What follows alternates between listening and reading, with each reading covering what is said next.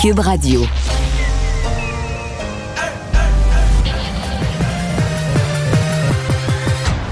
Mario Dumont. Organiser, préparer, informer. Les vrais enjeux, les vraies questions. Mario Dumont. Les affaires publiques n'ont plus de secret pour lui.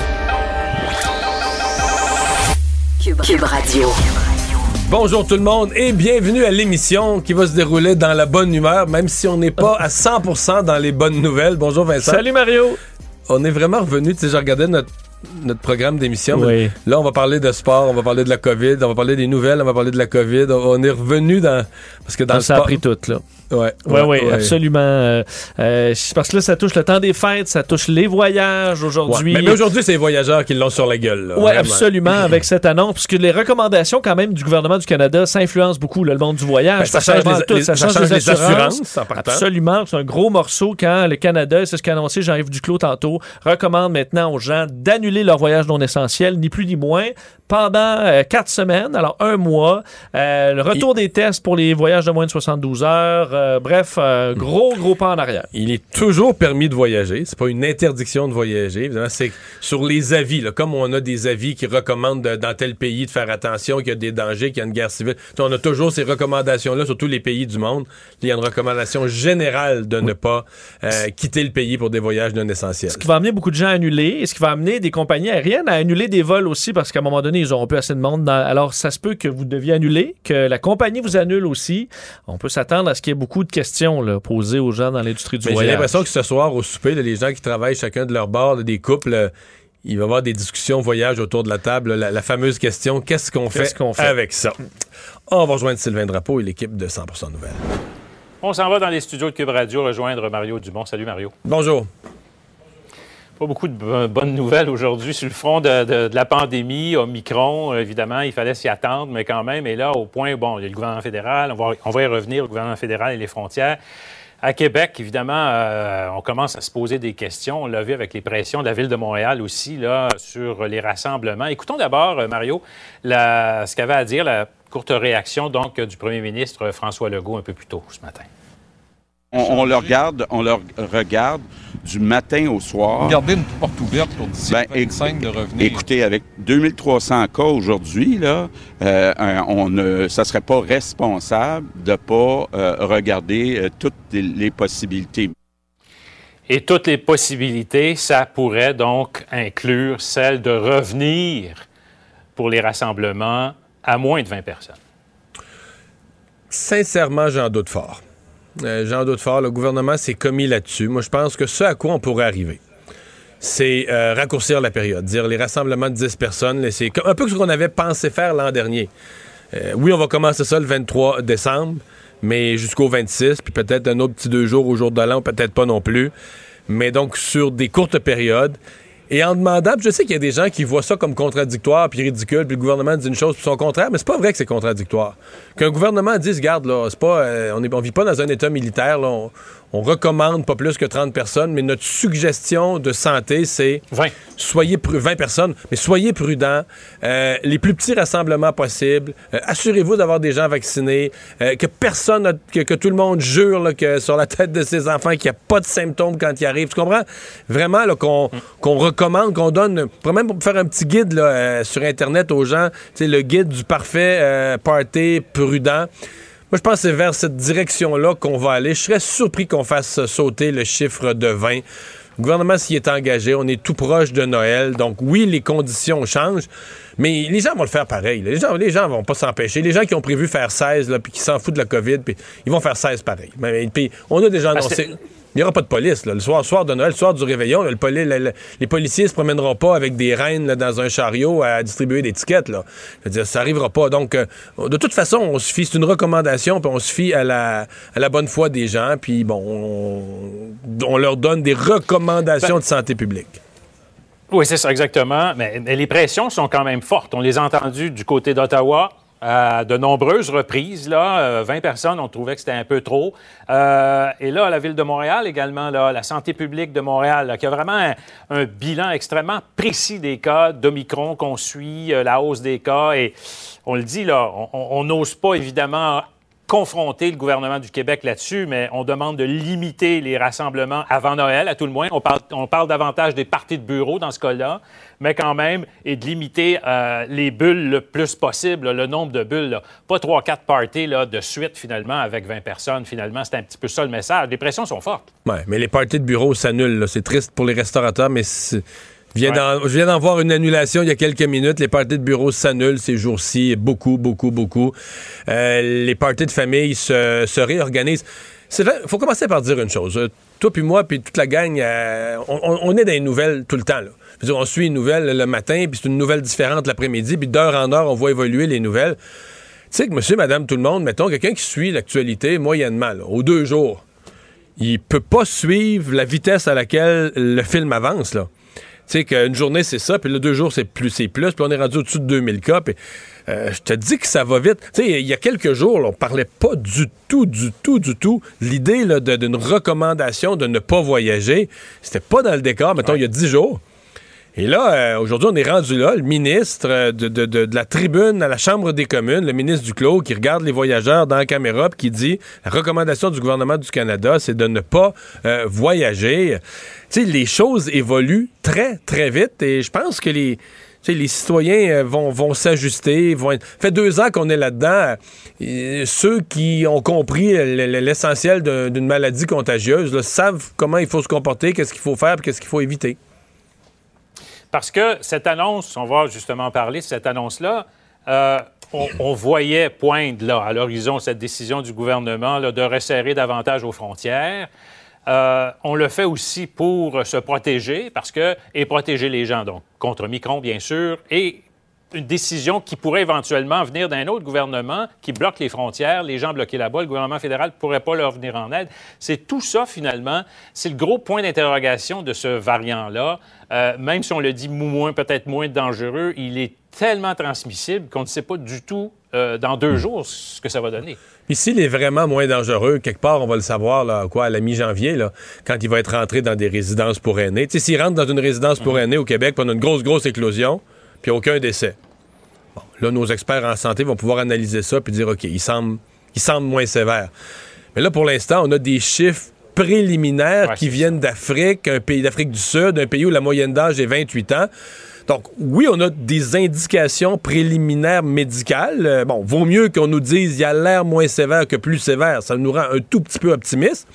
Mais on n'est pas à une étape où, dans un pays comme le nôtre, le gouvernement peut se permettre euh, de, de baisser la garde là, ou d'oublier le principe de précaution. On, a- on est loin d'avoir le genre de certitude sur le fait qu'il soit moins sévère. On est loin d'avoir le genre de certitude qui permette au gouvernement de dire ah ben je m'en occupe pas, euh, qu'ils se transmettent, les gens l'attrapent. On n'a pas les certitudes qu'on va pas faire déborder les hôpitaux. On les a pas du tout, du tout. Ces garanties-là. On Donc, se fie avec un, échantillonnage très, très faible, dans le fond. Quand on Absolument. regarde, celui de Montréal était quand même beaucoup plus précis que ce que nous a présenté le gouvernement du Québec jusqu'ici. On parle de 95 cas environ de micron. Et là-dessus, il y a évidemment euh, 32 ans d'âge moyen, euh, avec 90% a été double vaccinés, mais aussi 80% des gens avaient de faibles symptômes, sinon pas du tout. C'est ça. C'est un Donc, peu euh, le portrait là, que je viens de faire de Micron actuellement. Exactement. Donc, c'est- plus encourageant que l'inverse, mais je me répète, ça donne pas au gouvernement assez de garanties dans des populations fragiles qu'on pourrait pas se retrouver avec des, des- des problèmes de santé importants. Écoute, si ici est moins sévère, là, on va tous euh, on va tous célébrer, là, on fêtera Noël le 25 janvier avec, euh, avec euh, le, le- le champagne. Bon, euh, je, je reviens sur l'interdiction de voyager. Je pense qu'à ce point-ci, elle n'est pas tellement pour oui, c'est pour réduire la propagation. Puis effectivement, il y a une propagation internationale qui peut se faire, mais les gens doivent pas penser que c'est parce qu'on essaye qu'Omicron rentre pas. là. Notre gouvernement est pas fou. Le ministre Duclos, il sait très bien qu'Omicron est rentré, installé chez nous. C'est plus ouais. ça. C'est plus ça du tout. Ce dont il est question, c'est que lui, comme ministre, puis le gouvernement canadien, ils disent aux gens, écoutez, là, on n'est pas responsable. Vous allez voyager, c'est à vos risques. Euh, si ça tourne mal, si dans le pays où vous allez, si vous allez au Mexique, puis le Mexique devient le foyer mondial d'Omicron, euh, c'est pas de notre faute. C'est pas le gouvernement canadien qui va payer, envoyer des avions, rapatrier. C'est plus, plus de notre ressort. Euh, si vous voyagez, que vous, vous êtes testé juste avant de reprendre l'avion pour revenir, vous êtes testé positif, le pays où vous êtes vous met en quarantaine dans un hôtel cheap 14 jours. Euh, vous pouvez pas appeler à l'ambassade, vous pouvez pas blâmer le gouvernement canadien. C'est beaucoup ça. C'est que le gouvernement canadien se lave les mains en disant, regardez, là, là, il y a un variant, la situation n'est plus sous contrôle au niveau planétaire, la situation sanitaire n'est plus sous contrôle. Et donc, comme gouvernement, notre recommandation, c'est de pas voyager. Ça a un impact pour les assurances. Il y a des gens qui vont voyager quand même, doivent surveiller leurs assurances, parce que quand il y a une recommandation gouvernementale de ne pas voyager, la plupart des assurances régulières ne payent plus euh, des soins de santé si vous attrapez la COVID ou quelque chose comme ça. Et il semble, ce matin, un agent de voyage me disait, il existe une assurance COVID ou des assurances COVID qui payent en dépit de la recommandation gouvernementale, mais là, c'est une assurance de plus, il faut payer, il faut, faut, faut s'assurer qu'on se procure cette, cette assurance, cette clause spéciale qui couvre la COVID, même à l'encontre de la vie gouvernementale. Oui, les agences, l'Association des agents de voyage disait justement, on est au niveau 3, il y a des niveaux. Euh, actuellement, niveau 3 d'assurance, les gens vont pouvoir recevoir des... Mais il- s'agit que ça augmente le moindrement pour que tout ça euh, tombe, évidemment. On le voit à chaque jour, donc on a des nouvelles informations. Un, dernier dossier, Mario, euh, et là, on s'en va complètement ailleurs, la loi 21, euh, évidemment, là, avec l'affaire de le- l'enseignante de Chelsea, voilée, qu'on a dû évidemment transférer dans un autre département parce que la loi l'empêche d'avoir de porter le, le voile, tout signe religieux. Jack Meeting a annoncé que le NPD allait euh, combattre ou appuyer euh, une intervention du gouvernement fédéral contre la loi, ce qu'il n'avait pas fait jusqu'ici. Ben, plus que pas fait, hein. Et en campagne électorale, lorsque interrogé là-dessus, il disait le contraire. Il disait, il, il disait qu'il était contre. Ça, faut, faut, faut être honnête. Il disait que lui Oui. n'appuierait pas une telle loi ou s'il était premier ministre d'une province, il n'aurait jamais adopté une telle loi. C'est correct. Mais il n'a, euh, il avait dit, là, c'est l'Assemblée nationale, puis je respecte les pouvoirs de l'Assemblée nationale, je respecte la- la- le droit de l'Assemblée nationale de légiférer en telle matière, j'ai pas l'intention de m'en mêler. Et là, c'était une décennie. Cette position-là qu'il prenait s'appuyait sur une décennie au, au NPD. Depuis, là, je pense pas qu'il y a grand monde qui s'en souvient, mais depuis Sherbrooke, depuis le congrès de Sherbrooke, le NPD avait dit on respecte les juridictions du Québec. C'est comme toute la page. Avec Jack Layton. Exactement. C'est c'est ce que j'allais dire. C'est la page Jack Layton d'un respect du Québec qui avait amené la vague orange qui se tourne complètement là, pour le NPD. Et euh, j'ai vu tout à l'heure que le député Alexandre Boulris là, semblait avaler euh, ça. Mais euh, bon, on comprend que pour son parti au Québec, peut-être lui à Montréal euh, peut s'en sortir, mais pour la capacité du NPD de gagner des comtés un peu partout dans le Québec, euh, je pense que c'est on met une croix là-dessus. Là. Non, tout à fait. Mais de toute façon, il- on voyait de toute façon le NPD euh, aller dans ce sens-là. là. Il n'y a pas personne, je pense, Ouais. qui est surpris nécessairement aujourd'hui. euh, Ruth Hélène Brosseau, dans Berthier, Masquinongé, a quand même fini, je me souviens plus, 2-3 à un poil là, de gagner la dernière élection. À mon avis, si M. Singh avait annoncé à ce moment-là, moi, je vais m'en mêler, puis je vais me battre contre la loi du Québec, euh, peut-être qu'il aurait manqué plus de votes à Ruth Hélène Brosseau. Peut-être qu'il y a des gens de Berthier aujourd'hui qui ont voté NPD pour elle parce qu'ils l'aimaient bien comme candidate, mais qui font, qui font le saut en voyant le- la, la pirouette de son chef. là. Merci, Mario. Au revoir. Alors, Alexandre qui est là, euh, bonjour. Salut, Mario. Parce que dans toutes ces nouvelles de COVID, il faut bien parler d'autre chose. Toutes ces nouvelles de COVID et de tout ce qui va mal, il y a une nouvelle qui est passée inaperçue aujourd'hui. C'est une nouvelle aux États-Unis, mais sur un sujet qui intéresse quand même beaucoup de gens, là, qui reste mystérieux. Oui, l'assassinat de John F. Kennedy, hein, de John Fitzgerald Kennedy, le président américain tué en 1963, qui est la mère de toutes les théories du complot, hein, pour ceux qui s'intéressent à ces questions-là. Et pourquoi le 15 décembre 2021, une masse de documents qui étaient autrefois confidentiels deviennent publics? Parce que j'ai lu que le 15 décembre 2022, dans un an jour pour jour, il y en aura d'autres caisses de documents là, qui sont libérées. c'est censé être les derniers documents la- dans l'année prochaine parce que c'est c'est complexe. En 1992, il y a une loi par la suite après tout ce qu'il y a eu comme tergiversation autour de l'assassinat de John F. Kennedy, le rapport, la fameuse commission Warren qui a échoué à faire la lumière sur tout ça, ben on a statué dans une loi que les archives nationales devaient déclassifier tous les documents par rapport à l'assassinat de John F. Kennedy d'ici octobre 2017. Évidemment, ça n'a pas été fait. L'administration Trump, on dit que ça prenait beaucoup de temps du côté des archivistes, que c'était pas complètement prêt à être fait et qu'il y avait encore des documents qui pouvaient être sensibles pour euh, l'unité et la sécurité nationale. C'est ce qu'on avait dit. Joe Biden, en octobre, était censé lui aussi en, en relâcher quelques-uns. Ça avait été fait, mais pas dans son entièreté. Beaucoup de documents qui avaient été caviardés également, là, donc euh, plusieurs passages en noir. donc Mais là, aujourd'hui, c'est beaucoup. Là. Aujourd'hui, c'est beaucoup de documents. 1491, je le disais un peu plus tôt. Puis il y a quand même des points intéressants. Non, je suis pas ici en ondes pour t'annoncer que j'ai trouvé les autres complices de Lee Harvey Oswald qui, selon les premières conclusions, avait agi seul et avait, l'avait tiré seul, ce qui est remis en question par beaucoup de gens depuis. Mais là, on a quand même des détails intéressants qui sortent de ça. Entre autres, on a appris que cet assassin-là, Lee Harvey Oswald, avait visité les en- à Cuba euh, l'ambassade au Mexique, pardon, de Cuba et de l'URSS aussi, donc de l'Union soviétique à l'époque, pour qu'on puisse lui accorder un visa pour aller aux États-Unis. Et donc, à ces endroits-là, particulièrement l'ambassade de l'URSS, il aurait parlé avec un consul de l'ambassade donc soviétique qui lui avait beaucoup beaucoup de liens avec le département du KGB de la police secrète de l'URSS de l'époque qui s'occupait des assassinats le département des assassinats c'est comme ça qu'on lui donnait ce surnom là donc D'après moi, on n'a que- pas ça au Québec. non, on n'a pas ça le- au Québec en ce moment, le département des assassinations à la SQ, mais euh, des assassinats, pardon. Mais ce que ça veut dire, c'est que peut-être, peut-être qu'il y a un lien avec l'URSS, comme ça a été spéculé à plusieurs époques différentes par plusieurs théoriciens du complot et théoriciens tout court. Ce qu'on apprend également, c'est qu'il y avait un Australien en 1962 qui a appelé aux États-Unis, qui a appelé la CIA pour les notifier d'un fait assez important. Il a dit que lui était chauffeur, chauffeur donc de taxi, de limousine et autres, et qui avait déjà conduit des officiels de l'URSS qui avaient discuté en arrière dans sa voiture et il affirmait là, en 1962, donc un an avant l'assassinat de John F. Kennedy, qu'il avait entendu des gens discuter d'un plan pour assassiner John F. Kennedy. Et quand il Est-ce avait que les clowns auraient jasé ça dans un taxi? Ou bien le chauffeur de taxi parlait, le- comprenait le russe, puis eux ne pouvaient pas s'en douter, là? Ben, lui con- conduisait donc des diplomates soviétiques, c'est ce qu'il dit. L'histoire dit pas ni dans le document ni ailleurs s'il parlait russe ou s'il savait parler en anglais ou autre, mais ce qu'on peut lire par contre, c'est que les officiels ont essayé de décortiquer son histoire et à l'époque l'ont pris pour un fou. Il s'est fait assassiner, John F. Kennedy, l'année d'après.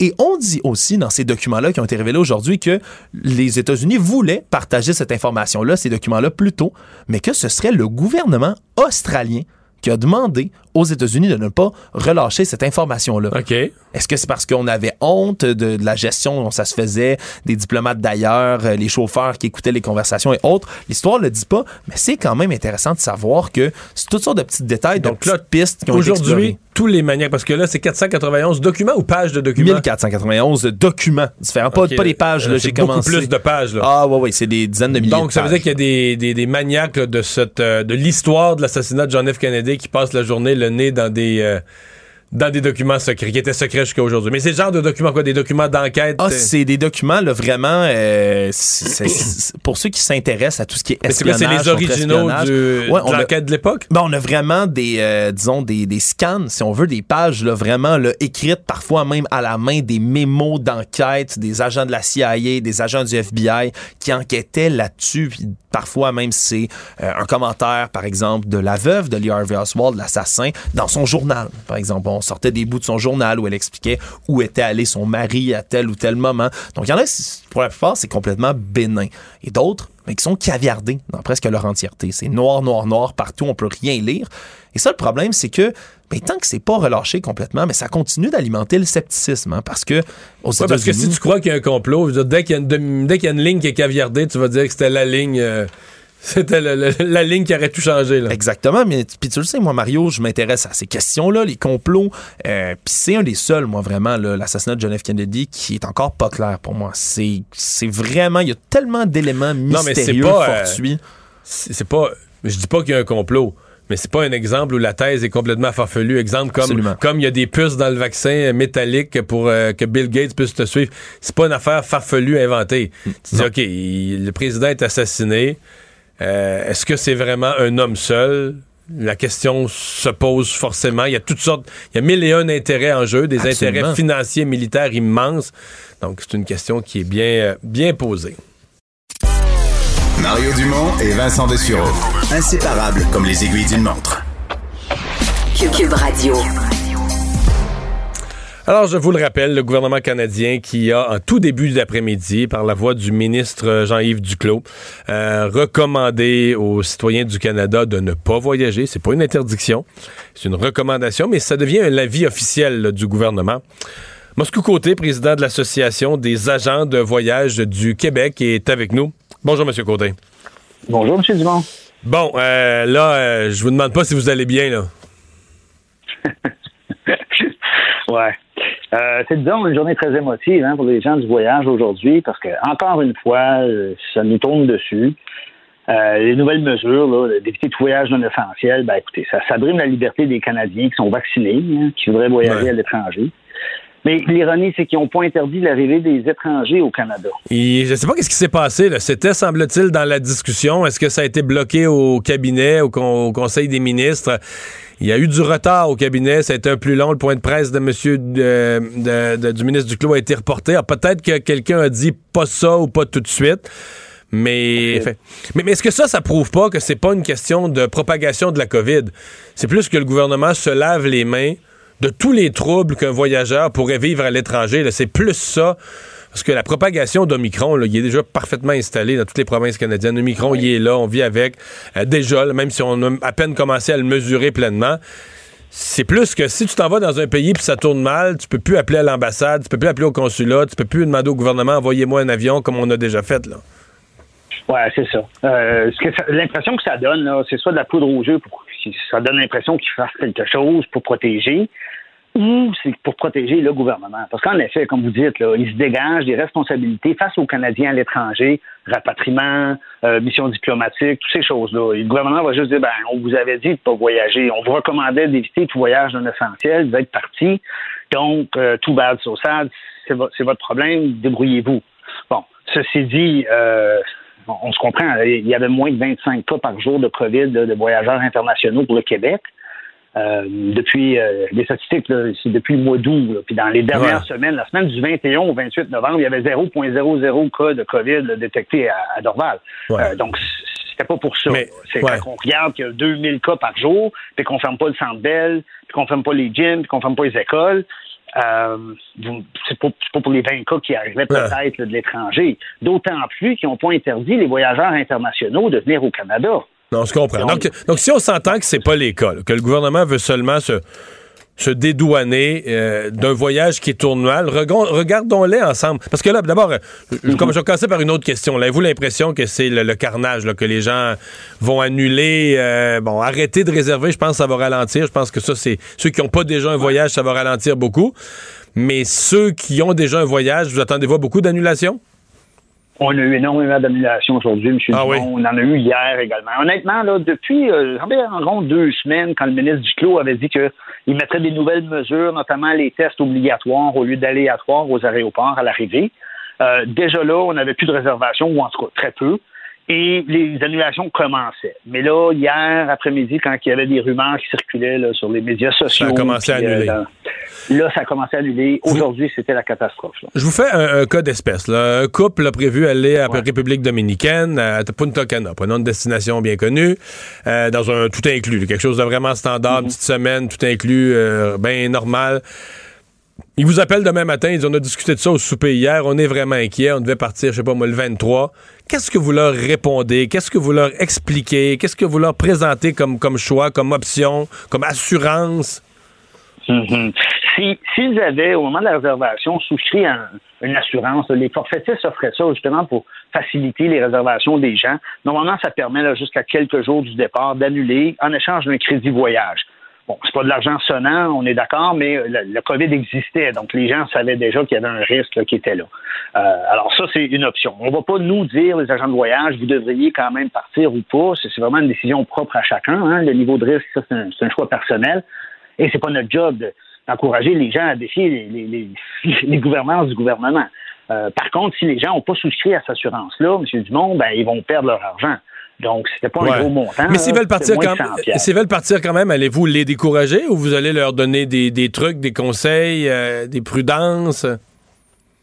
Non, on les découragera pas pour une raison bien simple. Les assurances voyage qui couvrent là, les hospitalisations, les, euh, les, euh, les quarantaines, là, les, euh, ces trucs-là, ont été ajustés par les assureurs il y a environ six mois. Et il y a six mois, on était encore en appel en niveau 3. Donc, les assurances couvrent maintenant les hospitalisations, les frais d'urgence, même que ce soit lié au COVID. déjà. Là. Donc, c'est pas un mais problème. les assurances- Donc, si quelqu'un partait... Mais les assurances payent-elles quand même, à partir du moment où le gouvernement canadien fait cette recommandation? Il me semble qu'on nous disait dans le passé que là, les assurances débarquaient à ce moment-là, à moins d'avoir une clause spéciale. là. Dans le passé, vous aviez raison. Maintenant, ce qui est arrivé, c'est qu'il y a six mois, là, autour du mois de juillet environ, les assureurs se sont rajustés. Ils ont mis des avenants aux polices d'assurance qui disaient que, bon, ben écoute, on va vendre des assurances, parce que sinon, ils n'en vendaient plus, là, on se cachera pas. Ouais. Et ils couvrent l'hospitalisation en cas de maladie liée au COVID, en plus de tout le reste. là. Si tu te casses une jambe, Ouais. tu te fais traiter en autobus. là. Mais les assurances, par exemple, euh, voyage, par exemple, d'un employeur, ils couvrent pas systématiquement parce que je connais au moins un employeur qui avertit ses employés, faites attention, euh, nous autres, à partir du moment où le gouvernement fait cette recommandation, notre assurance collective ne couvre plus, il faut que vous alliez vous chercher une assurance spécifique. Ça se peut, ça? Vous avez raison, M. Dumont. La majorité des assurances collectives n'ont pas adhéré à cet avenant-là. Je comprends. Parce que leur job à eux, c'est d'assurer collectivement les employés. C'est pas nécessairement de vendre une assurance individuelle aux voyageurs. Les assurances voyage qui sont vendues par les agents de voyage, et n'importe quel conseiller là, peut recommander la bonne assurance aux voyageurs. Ces assurances-là couvrent, euh, comme d'habitude, là, ils excluent les conditions préexistantes, ces choses-là, mais ils assuraient le COVID en cas de complications médicales au COVID. Donc, quelqu'un qui part aujourd'hui, oui, le gouvernement canadien ne sera pas là pour l'aider, mais il y a quand même l'assurance s'il tombe malade, s'il y a même le COVID ou s'il doit être en quarantaine. Et historiquement aussi, là, Air Transat, Air Canada et Sunwing euh, ont toujours rapatrié le voyageur étranger quand y Pour les ramener, ouais. règles, une fois qu'ils sont là. ça. Je comprends, je comprends. L'inverse, par exemple, vous me dites qu'il y a bien des annulations. Avez-vous peur, par exemple, qu'un voyageur là, qui voudrait maintenir, il vous dit, moi, là, euh, Moscou, je pars, je, je- ça me fait pas peur, je pars quand même, mais que dans son vol, je sais pas, mais si les deux tiers des, des voyageurs de son vol annulent, est-ce que le voyagiste va, faire partir l'avion quand même? Est-ce va, est-ce qu'on va faire le vol à perte avec euh, peu de gens à bord? Ben, ils ont une obligation contractuelle d'amener le voyageur par rapport à ce qu'il avait acheté. Euh, ce qu'ils vont faire demain, je ne sais pas, M. Dumont, mais historiquement, ils ont toujours honoré ou protégé les passagers sur d'autres vols. Donc, au lieu de partir le samedi matin, tu vas partir le dimanche après-midi. Ils vont regrouper, ils vont regrouper, mais ils vont t'offrir une option. C'est ça. Puis quand ils font des regroupements comme ça, ben là, si ça change de journée, là, pas juste si ça change d'une coupe d'heure, ça, c'est- c'est plate, mais ça arrive. Mais s'ils changent de journée, à ce moment-là, ils vont t'offrir, on te rembourse ou tu prends le vol le lendemain. Puis là, c'est la décision de, de- de tous et chacun. dire, On est tous majeurs vaccinés, littéralement, aujourd'hui, quand on prend l'avion. Et euh, ça devient une décision qui est, qui est pour les gens. Mais ce qui est plate, c'est justement ça, c'est que ça crée une- une- un autre degré d'incertitude qui vient brimer encore les Canadiens qui étaient, qui étaient vaccinés, qui, eux, voulaient voyager, que le gouvernement leur disait que c'était correct de faire. Et là, ça leur rajoute un, un stress de plus. C'est vraiment ça qui est déplaisant. Puis encore une fois, ça frappe notre industrie qui est durement touchée. Ça fait 22 mois. Là. Euh, les tout inclus. Parce que je, je pose la question, parce que bon, y a ceux qui vont en Floride, il y en a qui ont leur maison, il y en a qui vont en Floride, puis ils vivent essen- essentiellement comme ici. Là, s'ils veulent faire attention, ils font, ils prennent les mêmes mesures de prudence qu'ils avaient euh, chez eux. Mais les tout inclus, est-ce que dans votre esprit, ils font bien ça? Euh, Oui. Oui? La- Les la- mesures. La, réponse là, générale, là, c'est oui. Euh, 95 des resorts. Ils ont diminué la capacité des hôtels justement pour que les restaurants aient une certaine distanciation physique entre les tables. Les masques, c'est obligatoire à l'intérieur. La notion de buffet où on servait nous autres mêmes, ça n'existe plus. Il y a un plexiglas maintenant. On donne notre assiette, quelqu'un nous sert. Donc, même si quelqu'un éternuerait là, devant le buffet, il n'y a pas de danger. Là. Je, je- c'est pas, euh, Ça veut pas dire que c'était pas dégueulasse. Ça veut pas dire que c'était pas dégueulasse avant la COVID qui éternue dans le buffet. ouais, c'est ça. Quand on dit ça de même, ça- Ouais. ça- on est heureux que les plexiglas soient là. Ouais, finalement, là. finalement. OK, donc vous euh, recommandez à quelqu'un euh, d'aller dans un tout inclus si la personne n'a pas de pas de particularité, euh, vous auriez pas de vous auriez pas de malaise à lui dire qu'à cette personne-là qu'elle s'en va dans un endroit qui est sécuritaire? Non, c'est sécuritaire, c'est ça le bon mot. Ils ont tous engagé des consultants, puis des gens qui vérifient, puis euh, bon, il y a aussi les, les, de purelles un peu partout, et toutes ces affaires-là. Maintenant, est-ce que je recommanderais à quelqu'un aujourd'hui de partir quand que le gouvernement dit d'éviter tout voyage non essentiel? La réponse est non. Hein? Les agents de voyage, on n'est pas con, là, on le fera pas. Mais en même temps, si quelqu'un veut partir, euh, c'est pas à nous à le dérecommander. Non, non, je comprends. à lui dire d'éviter son voyage. il y a des gens, il y a des gens qui vont vouloir partir quand même, c'est bien clair. Euh, Oui, on dit qu'il y a eu beaucoup d'annulations, juste, juste, mais faut se comprendre, c'est euh, peut-être 50% qui ont annulé. Encore 50% des gens qui vont partir. Là. c'est quand même beaucoup. C'est quand même beaucoup, le 50 qui pourraient, qui, qui ont ou qui pourraient annuler. Euh, sur la, le, le danger, parce que je les prends un par un.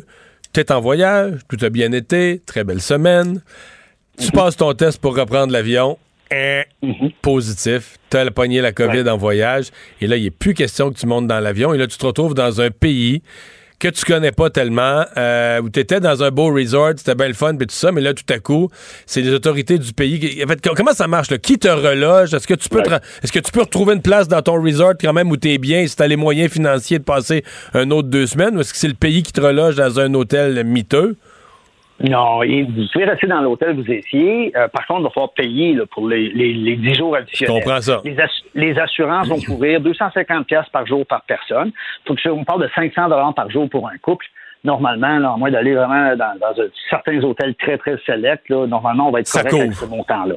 Ouais, le problème qu'on a, soyons honnêtes, il faut rester dans notre chambre, parce que c'est une quarantaine. Là. C'est pas, on se promène pas sur le pour on fait attention. On reste dans la chambre. Puis on peut même plus aller à on peut même plus aller à la plage parce qu'on peut pas passer le corridor. là. À moins d'avoir une chambre qui donne direct sur dehors, puis encore. plus de buffet, plus de plage, plus de bar, plus de piscine. C'est plate, mais c'est là. Mais je veux dire, c'est c'est quand même statistiquement, on avait une personne sur 1200 qui ne passait pas tout son test 72 heures avant de revenir. Et rendu à Montréal, à Dorval, euh, les statistiques pour les gens vaccinés là, depuis le mois d'août, c'était euh, une 14 personnes sur 10 000. là. donc, euh, c'était vraiment peu de gens Vraiment qui ouais. positifs. Mais c'est un risque qui est toujours là. Hmm. on se cachera pas. C'est pas risque zéro. Moscou Côté, merci d'avoir été là. Il est le président de l'Association des agents de voyage du Québec. Combiner crédibilité et curiosité. Mario Dumont. Cube Radio. Des consignes, des consignes, et c'est reparti d'autres consignes. Faites ceci, faites pas cela. 20 à Noël, c'est une recommandation, c'est pas une obligation. Il n'y aura pas de police, mais on vous dit que vous pouvez faire jusqu'à 20, mais l'idéal, ça serait de faire moins que ça. Puis dans les prochains jours, ça va être l'idéal. Ça va être fort- fortement suggéré, puis euh, très, très suggéré. Puis faites donc finalement Puis toute juste personne logique devrait finalement. Ben, exact. Ouais. Kim Lavoie est professeur en psycho- de psychologie en médecine du comportement à l'UCAM. Bonjour, Madame Lavoie. Oui, bonjour. Qu'est-ce que le cerveau humain comprend là-dedans? Puis là, nous, on est des bébêtes qui suivons de l'actualité, là, mot par mot. Mais les gens qui suivent ça de loin un peu, qui voient passer toutes ces recommandations, comment ils se sentent aujourd'hui? Ben écoute, je pense que c'est sûr que les gens vont seront peut-être déçus, mais honnêtement, euh, c'est sûr qu'on a beaucoup entendu du va-et-vient de la part du gouvernement. Mais honnêtement, je pense qu'ils suivent attentivement euh, un peu l'épidémiologie de la pandémie et euh, bien que euh, ils sont en train de faire des recommandations, euh, moi je veux encourager les Québécois euh, à bien écouter certaines de ces recommandations et même euh, les prendre au sérieux. Euh, je sais que c'est c'est pas des, des bonnes nouvelles, mais Omicron est, est, est une vraie bête de de de, de de, de mutation de, du virus. Euh, c'est quatre fois plus contagieux que Delta, qui était déjà assez sévère en soi, là, assez contagieux en soi. Et euh, écoute, le fait que notre gouvernement vient d'enlever plusieurs restrictions, euh, on porte plus de masque dans les écoles, euh, on est euh, très loin de, de vacciner l'ensemble des enfants en bas de 12 ans. Euh, euh, on peut être jusqu'à 20 personnes euh, pour des fêtes, euh, pour des parties de, de fêtes et tout ça. Tout ça pour dire, euh, tout tombe en même temps. Alors, je pense que ça vient de là. Euh, je pense que M. Dubé est très, euh, très inquiète et on voit déjà à quel point maintenant les cas, l'augmentation dans le nombre de cas, euh, maintenant, euh, ça, cause des, augmentations importantes au niveau du nombre d'hospitalisations. Et c'est, je sais que c'est le marqueur qui. Ouais. Euh, Concentrons-nous un instant sur la question des 20 personnes. Est-ce que. Euh, comment les gens reçoivent ça? Euh, Le gouvernement donne le droit, en même temps, tout le monde reconnaît. Il n'y aura pas de police. ceux qui vont être 25, là, les personnes qui vont finir la nuit en prison, la nuit du 24 au 25, ou avoir une contravention. Euh, L'interdire, le recommander, le suggérer, dire 20, mais dire dans, le- dans la psychologie collective, ça joue comment, là? Mais honnêtement, M. Dumont, je pense que euh, ça fait presque deux ans la pandémie. Hein? Ouais. On, on est on est tous tannés, on s'entend. Mais je pense que c'est aussi le temps du monde de, de prendre des choses un peu dans leurs propres mains. Je pense qu'on sait très bien maintenant euh, c'est quoi le problème. Le problème, c'est le contact entre les personnes. On peut pas attraper la COVID sans être en contact avec une personne infectée. Et si on veut se protéger, surtout maintenant avec l'arrivée d'un, d'un- d'une mutation, un, un- un variant très, très, très dangereux, très contagieux, euh, c'est à nous de dire, OK, voici l'information, euh, c'est à moi et c'est sur moi euh, de mettre en application qu'est-ce que je sais pour me protéger et protéger mes proches. Alors, je pense que c'est bien beau de demander au gouvernement de, de imposer des restrictions. Personne ne veut ça, mais je pense que je suis très pro euh, responsabiliser du Mais- monde et de dire, éc- écoute, qu'est-ce qu'on peut faire, qu'est-ce qu'on de- devrait faire, est-ce que les gens vont écouter? Hmm. Mais mettons, mettons que je suis 100% d'accord avec vous, là, qu'il faille donner davantage de la responsabilité aux gens, glisser vers ça. là. Est-ce que le gouvernement, dans ce cadre-là, a le bon langage, euh, parle le bon langage, exprime bien les choses aux gens, euh, leur fournit les bons Non. outils, euh, les tests rapides, là, ça, ça, ça a failli pas arriver, on va les avoir à quelques minutes, à quelques minutes du réveillon? Oui, honnêtement, M. Dumont, je suis très frustrée du fait que j'ai toujours l'impression qu'on on fait du rattrapage. OK? Je pense qu'il y a beaucoup de scientifiques, beaucoup de chercheurs à travers du Québec et à travers du Canada et, ailleurs qui disent depuis très longtemps euh, écoute, le- les tests rapides, c'est un autre outil qu'on peut utiliser, qu'on n'a jamais utilisé jusqu'à maintenant. Et maintenant que on- on attend toujours voir les cas augmenter, le taux d'hospice au- augmenter avant de déclencher les mesures qui, qui peuvent aider. Alors non, je pense pas honnêtement que le public est au courant euh, du risque qui s'en vi- qui s'en vient. Euh, selon des prédictions, et je siège sur le comité aviseur national pour la COVID, où euh, je participe à des discussions à très haut niveau avec des, des plus grands experts euh, nationaux.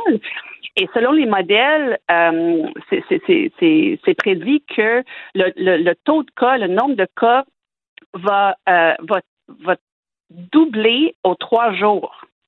Va doubler aux trois jours maintenant que Omicron est maintenant euh, rendu chez nous. Moi, j'ai reçu euh, un courriel aujourd'hui de l'UQAM où je suis professeur. Euh, il y a maintenant quelqu'un au département qui est infecté, euh, un membre de la famille est infecté avec Omicron. On pense que cette personne aussi est infectée. Tout ça pour dire, ça, c'est, arrivé et c'est à prendre au sérieux.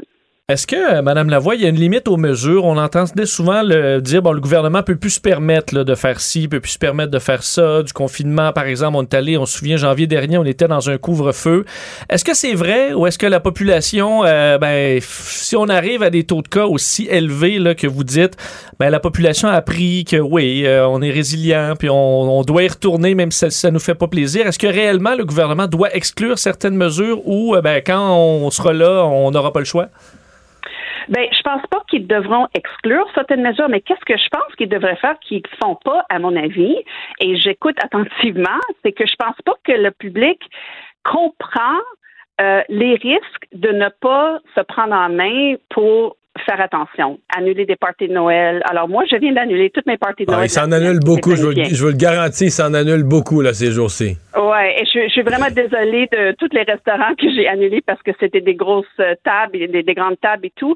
Mais tout ça pour dire, je pense pas que le public, tout le monde a hâte à se retrouver ensemble pendant les fêtes. Et je- moi aussi, euh, je fais partie de ces gens-là.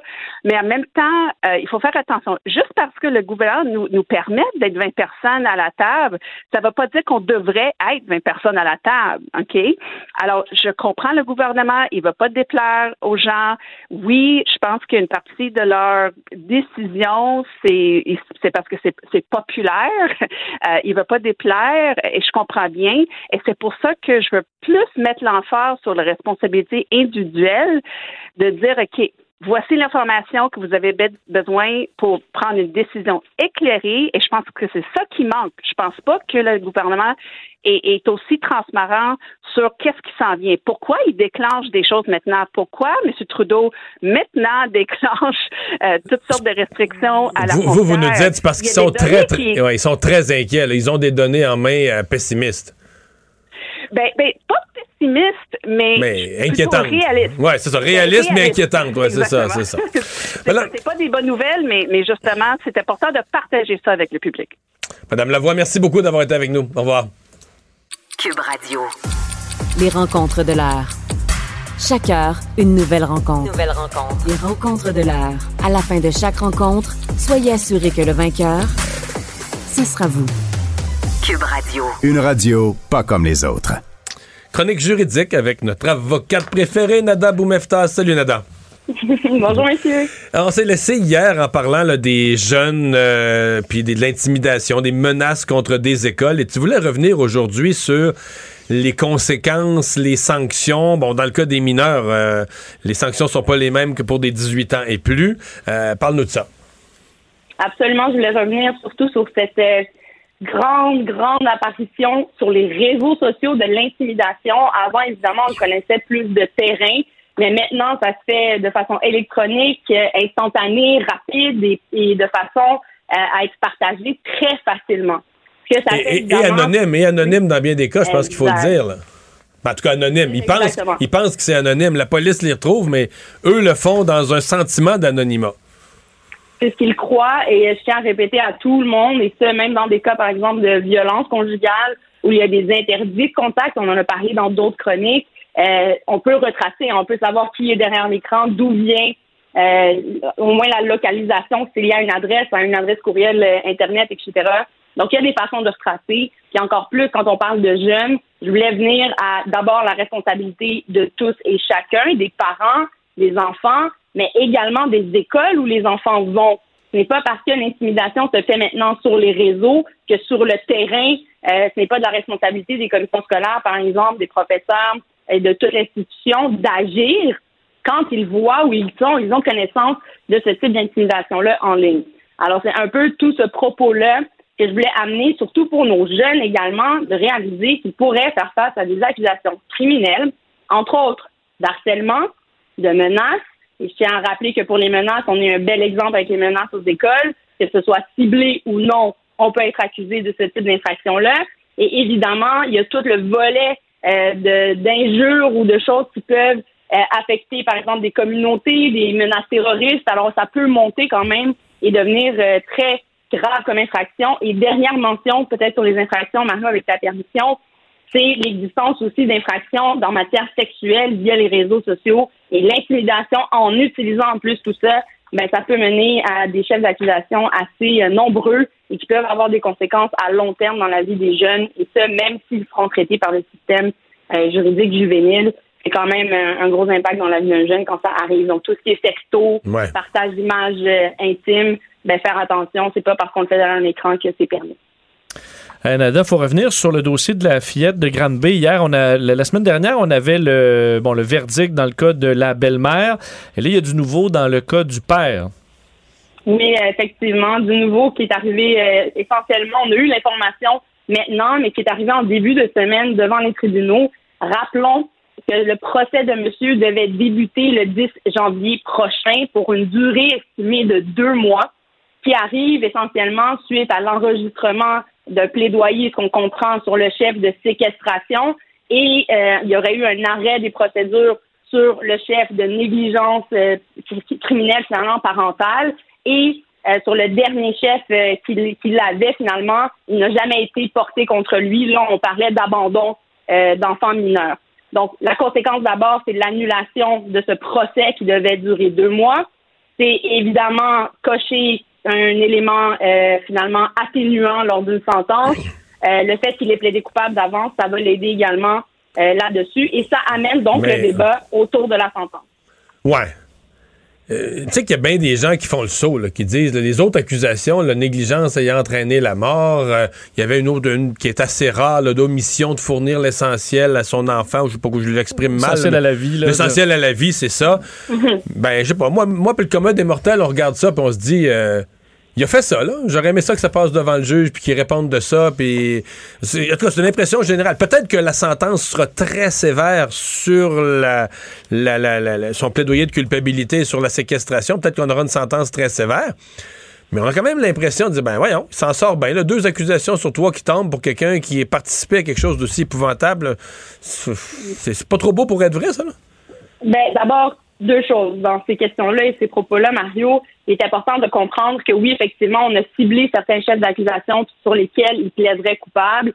Tout ça se fait et se s'officialise devant la Cour, mais avant ça, il peut y avoir des discussions entre les avocats, donc la poursuite et la défense. Rappelons que dans ce dossier-ci, il devait y avoir une présentation de requête euh, dans, probablement là, en lien avec la preuve, on ne le saura jamais finalement parce que ça n'a pas été présenté, mais des requêtes qui auraient pu faire jouer de quoi dans la balance et dans quelle balance?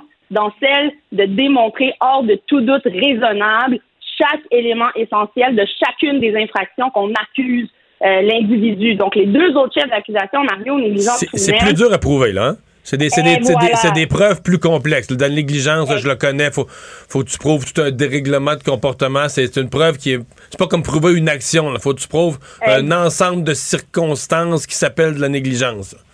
Ben, dans la négligence, en fait, en fait, la définition, c'est de démontrer un écart marqué important euh, dans l'action de quelqu'un qui aurait causé des lésions ou la mort euh, dans certains cas. Puis, effectivement, la preuve devient un peu plus complexe quand on parle de ce type de dossier-là, en tout cas.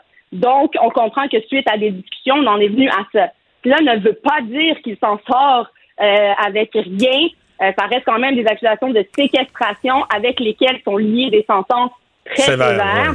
Oui, mais dans son cas, lui, ce qui est intéressant et particulier en droit, c'est qu'il est le père de cette petite. Et de ce fait-là, selon le code criminel, il y a une exception à la séquestration par un parent. Donc, il ne fait pas face à une peine minimale euh, du fait qu'il ait séquestré une mineure, une autre spécification dans le code euh, qui fait en sorte qu'il peut faire face à une peine maximale de perpétuité, mais elle n'a pas euh, sous lui, finalement, de possibilité C'est- là, de minimale. C'est une fourchette, c'est rare qu'on voit ça. C'est comme une fourchette infiniment large, allant de, au- allant de aucun minimum à perpétuité. Là. Fait que le juge a vraiment une discrétion euh, énorme pour euh, aller fixer une peine.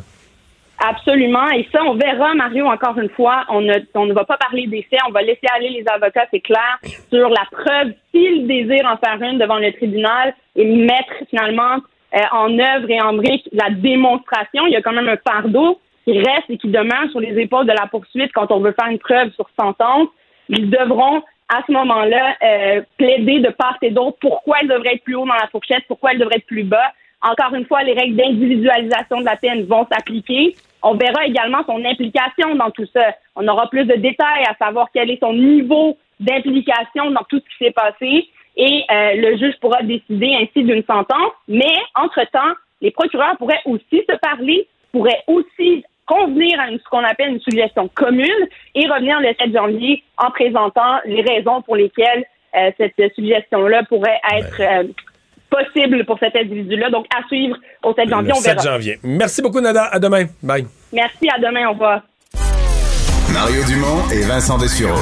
Un duo aussi populaire que Batman et Robin.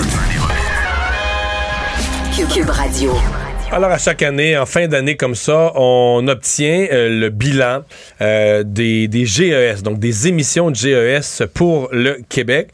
Mais comprenez-moi bien, on est fin 2021. C'est pas le bilan des premiers mois de 2021.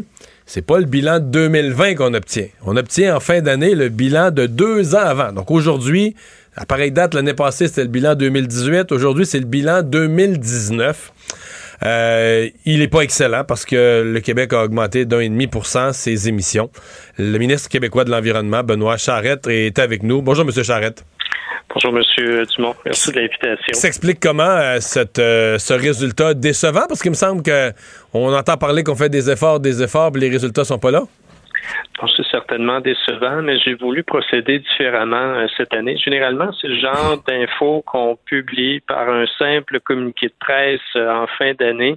Là, j'ai voulu y aller en toute, toute transparence en rencontrant les, les journalistes pour expliquer un petit peu le contexte, expliquer à quel point euh, la marche elle est euh, ardue pour atteindre nos euh, objectifs d'ici 2030, objectifs que l'on maintient, ceci dit, mais oui, la marche est très, très haute. Donc, on est à 2,7% de réduction euh, par rapport à 1990, Ouais, c'est notre année de référence. Donc, euh, et si on considère qu'on doit être à 37,5% d'ici 2030, on comprend qu'il y a des efforts majeurs là, qui devront être faits là, au cours des prochaines années. C'est le cas.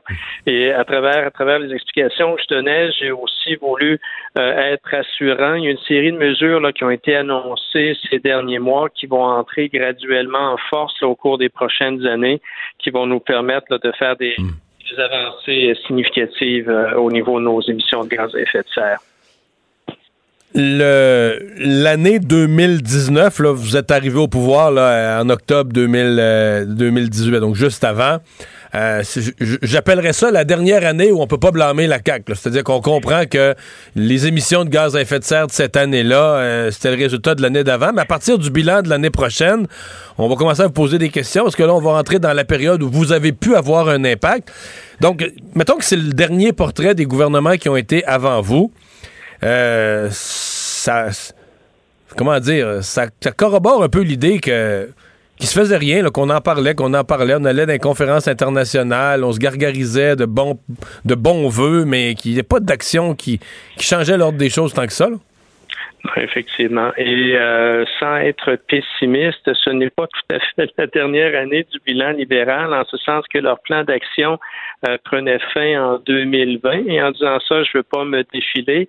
Euh, nous, on a laissé euh, courir euh, leur plan d'action pour en préparer un qui se veut beaucoup plus costaud. Donc, le nôtre débutait au 1er avril dernier avec euh, des moyens financiers là, qui sont substantiels en termes d'argent. C'est deux fois plus ce que les gouvernements précédents mettaient. On a actuellement là, en disponibilité financière 6,7 milliards, mais surtout une façon de faire qui est complètement, complètement différente. Euh, Les gouvernements précédents avaient de beaux discours, oui, mais n'avaient aucun suivi réellement sur les mesures qu'ils mettaient en place. Et plusieurs de ces mesures-là n'ont engendré aucune réduction de, gaz à effet de serre et souvent finançaient autre chose euh, que la lutte au changement climatique. Or, nous, on a d'ailleurs changé la loi à ce sujet-là l'année dernière. On a changé tout le principe de, la, gouvernance. Donc, tous les sous qui sont investis euh, dans notre plan pour une économie verte doivent générer soit des réductions de gaz à effet de serre ou doivent contribuer,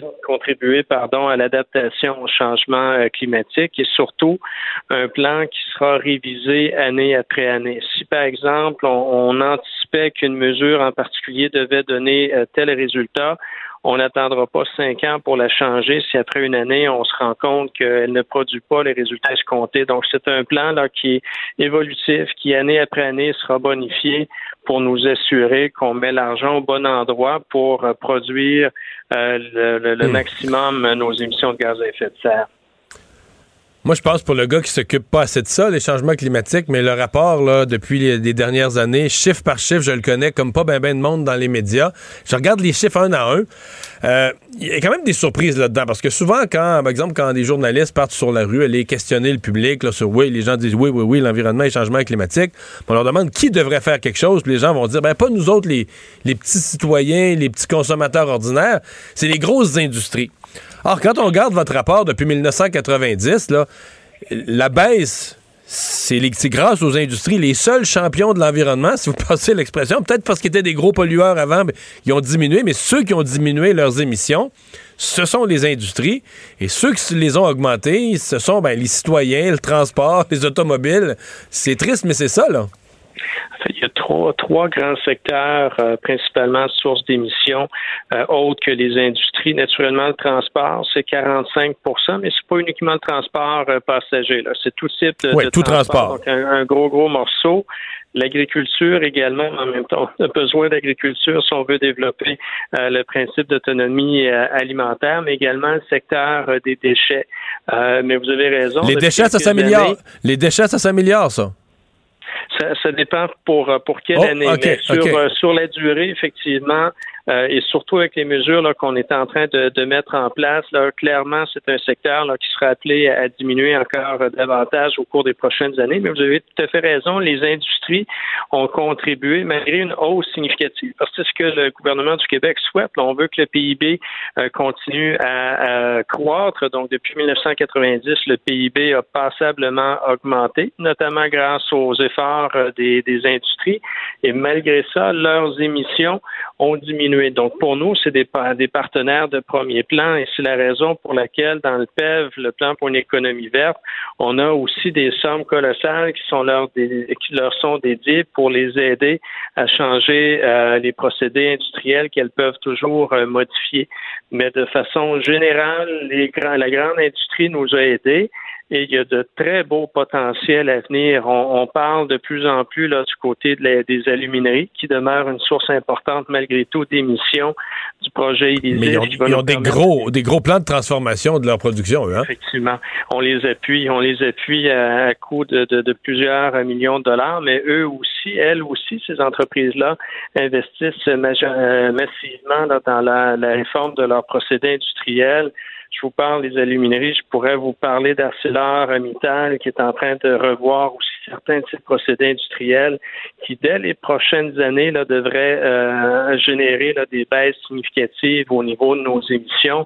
Donc, important à travers notre plan, c'est de cibler les bonnes mesures pour avoir des résultats concrets.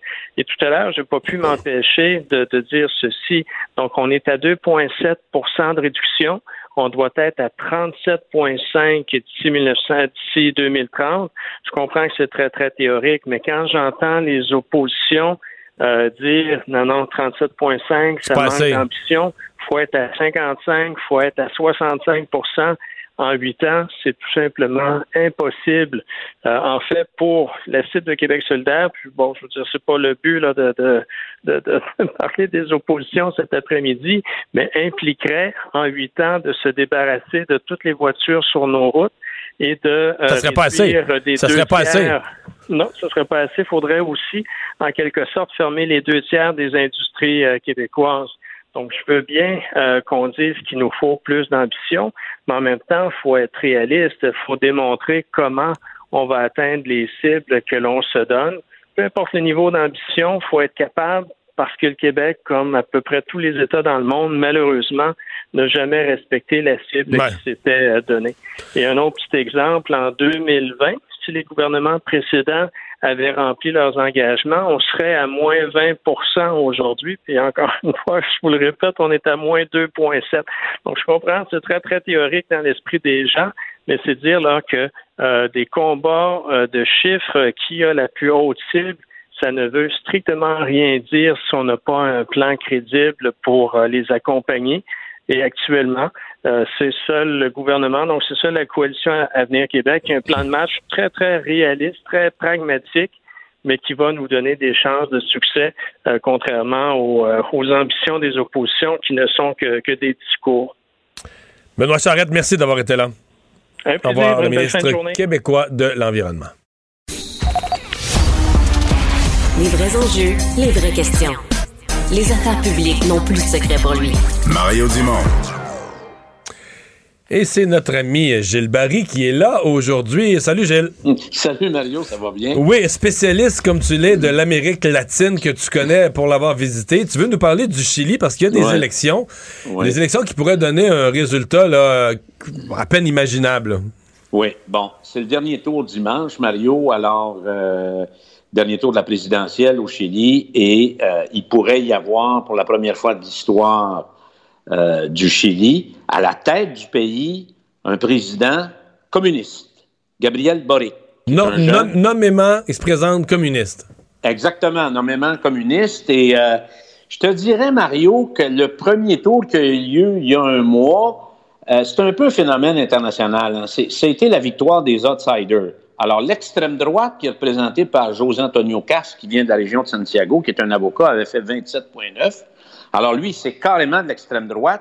Et l'extrême gauche, euh, Gabriel Boric, avait gagné la convention du Parti communiste pour être le candidat officiel euh, à la présidentielle. Alors, lui, il est d'extrême gauche, donc il n'est pas socialiste. Et le troisième, c'est un nommé Parisi, qui est un Chilien qui vivait en Alabama, qui a eu 12% des voix au premier tour sans avoir mis les pieds au Chili et a même fini premier dans la grande région minière d'Autofagasta, qui est un peu euh, l'Abitibi. donc, donc si on se résume, là, les extrêmes, l'extrême gauche, l'extrême droite, puis un gars qui habite pas le pays. C'est bizarre en masse. Donc tout ce qui est des, politiciens plus ou moins au centre, centre-gauche, centre-droite ont mordu la poussière. Tous les partis traditionnels, les partis qui ont formé le gouvernement, qui ont été majoritaires au Sénat ou au Congrès, euh, soit le Parti socialiste, euh, euh, la droite avec Rénovation nationale et la démocratie chrétienne qui a fait, il a défait les, qui a quasiment défait Pinochet, ben, ces gens-là ont été carrément lavés lors du premier tour. Alors, qu'est-ce qui va se passer, Mario? Et l'autre phénomène du premier tour qui est inquiétant, Mario, c'est qu'il y a eu beaucoup d'abstention. À 50% à peine les gens ont voté. Alors, qu'est-ce qui se passe aujourd'hui? C'est bon, d'abord, les partis traditionnels ont ramassé des pinottes. Le pays est littéralement cassé en deux. C'est une fracture. Euh, on ne voit pas à l'horizon l'absence de compromis et on voit que dimanche, les extrêmes, l'extrême droite et l'extrême gauche, euh, se confrontent. Alors, il y a un cocktail qui est là.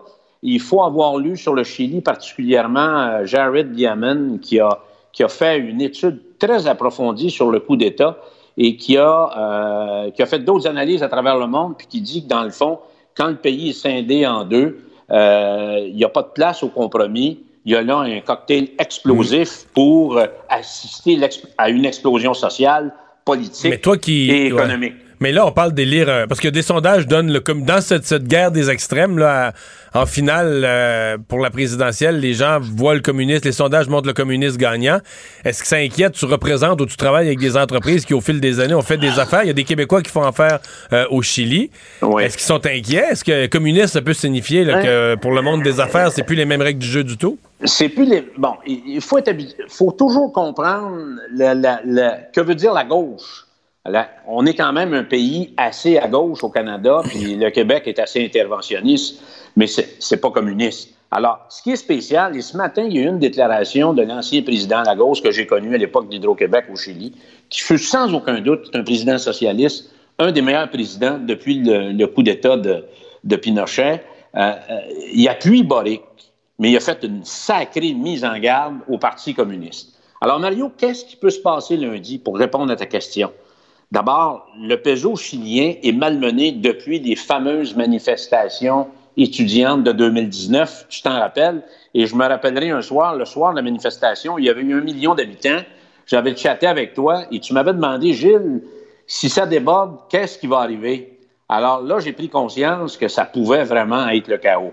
Alors, le peso chilien qui peut dégringoler, euh, il va y avoir aussi une- un impact sur le marché. La bourse de Santiago, euh, lundi, devrait, euh, devrait baisser, c'est bien évident. Euh, quel va être l'état du climat social le lendemain? Parce que la question des gens qui investissent là-bas, ils se disent, et ça va être une élection, le résultat va être très serré. Moi, je pense que ça va être en dedans de 300 000 voix. Là. Alors, si la gauche ne passe pas, ils vont prendre la rue. Alors même, il y a des gens qui, qui, du milieu des affaires, disent on, serait mieux avec un président communiste pour avoir la paix, puis ensuite on verra. Mais ça, c'est c'est peut-être un risque. Donc, ce qu'il faut regarder, c'est Boric, s'il passe, il va nommer qui comme conseiller et quelle sera la confection, la nomination de ses ministres. Ça, c'est important, Mario. Est-ce qu'il va changer le président de la Banque centrale, Mario Marcel, qui a une crédibilité à toute épreuve euh, au Chili? Et encore une fois, quelle sera la présence du Parti communiste dans les sphères d'influence et dans les nominations, soit autour du président ou dans le Conseil des ministres ou dans les, les grands secteurs importants de l'État chilien? Si j'élargis la discussion, comment t'expliques ce phénomène de la ce qu'on pourrait appeler la montée des extrêmes. là? Pourquoi? Ben, c'est un peu arrivé en France en passant. Là. Euh, Ouais, ouais, les, les socialistes en France là, avaient pris une débarque.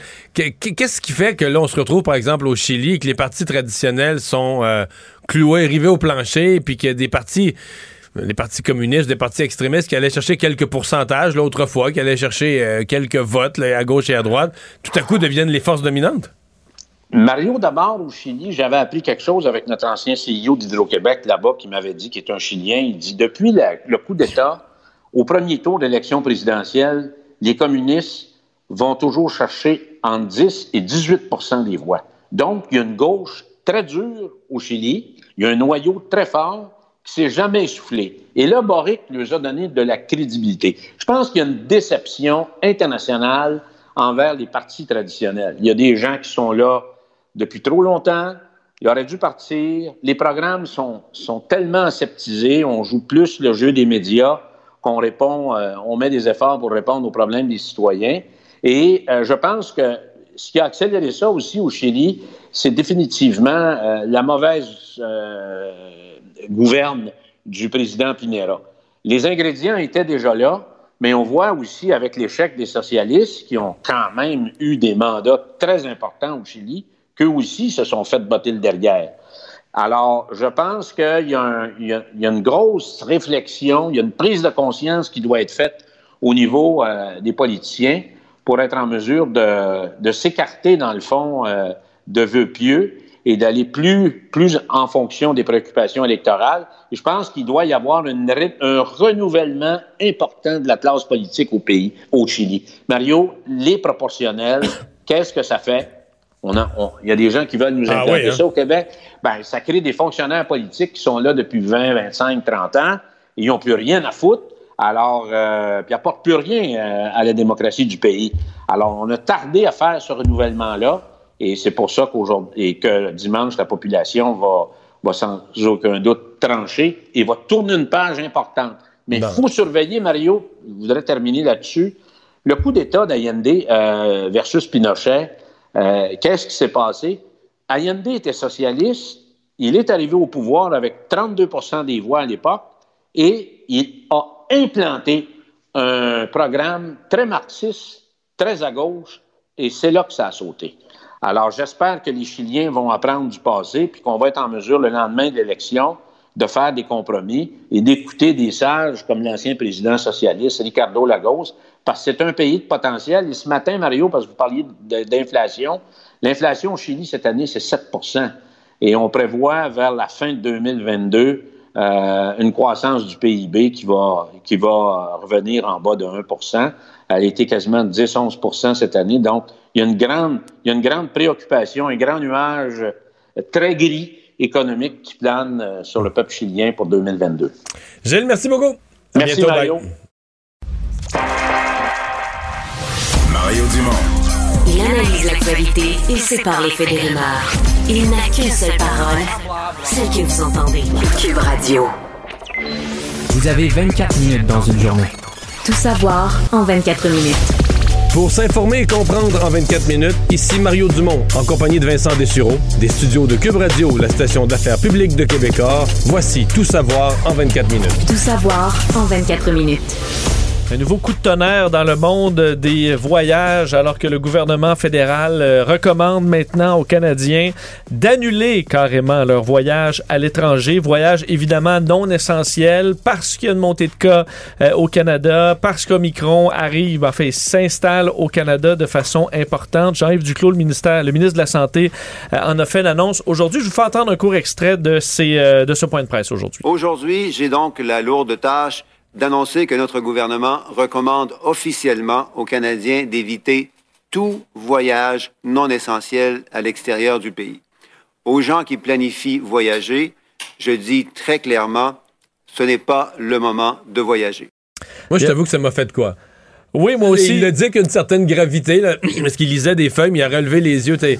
Ça a fait comme bang, ouais. Tu sais, c'est une. euh, En fait, pas, j'ai pas de voyage prévu, donc ça me touche pas moi directement. C'est plus de dire, oh boy, on est revenu là. C'est, vraiment le sentiment du, du retour, là, dire, ok, on est, on est revenu à ça. On est les deux pieds dedans. Euh, disait d'ailleurs qu'il y aura un avis officiel très prochainement disponible sur le portail du gouvernement.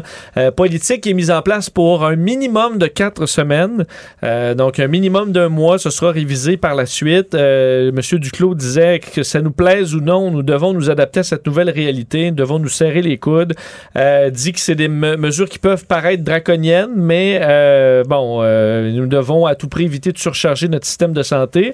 Euh, disait aussi que, bon, les- le variant Micron fait craindre le pire. Et ce qui inquiète par rapport au voyage, c'est pas seulement que les Canadiens peuvent entrer des, euh, des variants au Canada, mais c'est aussi la possibilité d'être coincé à l'étranger. Si on a besoin d'aller plus loin dans, Dans, des dans mesures- deux scénarios. Euh, oui. Deux scénarios, tu peux être coincé à l'étranger. Tu te ramasses dans un pays qui devient accidentellement. le- Tu sais, mettons, t'es en voyage deux semaines, puis pendant ces deux semaines-là, la situation change complètement dans le pays, qui devient un, foyer d'Omicron. Puis là, ben, je veux dire, ce pays-là euh, ferme ses frontières ou le Canada ferme les frontières au pays. Ça, c'est le scénario catastrophe. Le scénario moins catastrophe, ben, c'est que tu fais ton petit test trois jours avant pour aller prendre ton avion, puis il sort positif. Puis là, ben, si t'es assuré, ton assurance te paye une chambre avec les repas pour rester sur place dans le pays. Si t'es pas assuré, ben là. Et là, euh, tu peux peut-être réviser ta destination aussi. C'est peut-être des Ouais. endroits où tu dis, ouais, là, être pris en quarantaine là, être coincé Pas sûr. là, je suis pas sûr. Puis là, le cas extrême, là, extrême, extrême, c'est que t'es pogné 14 jours, donc t'as pas l'assurance. Donc là, ça te coûte 14 jours d'hébergement repas non prévu dans ton budget vacances. Mais toi, tu rentrais travailler, là. Hmm. Puis là, tu perds 14 jours de revenus.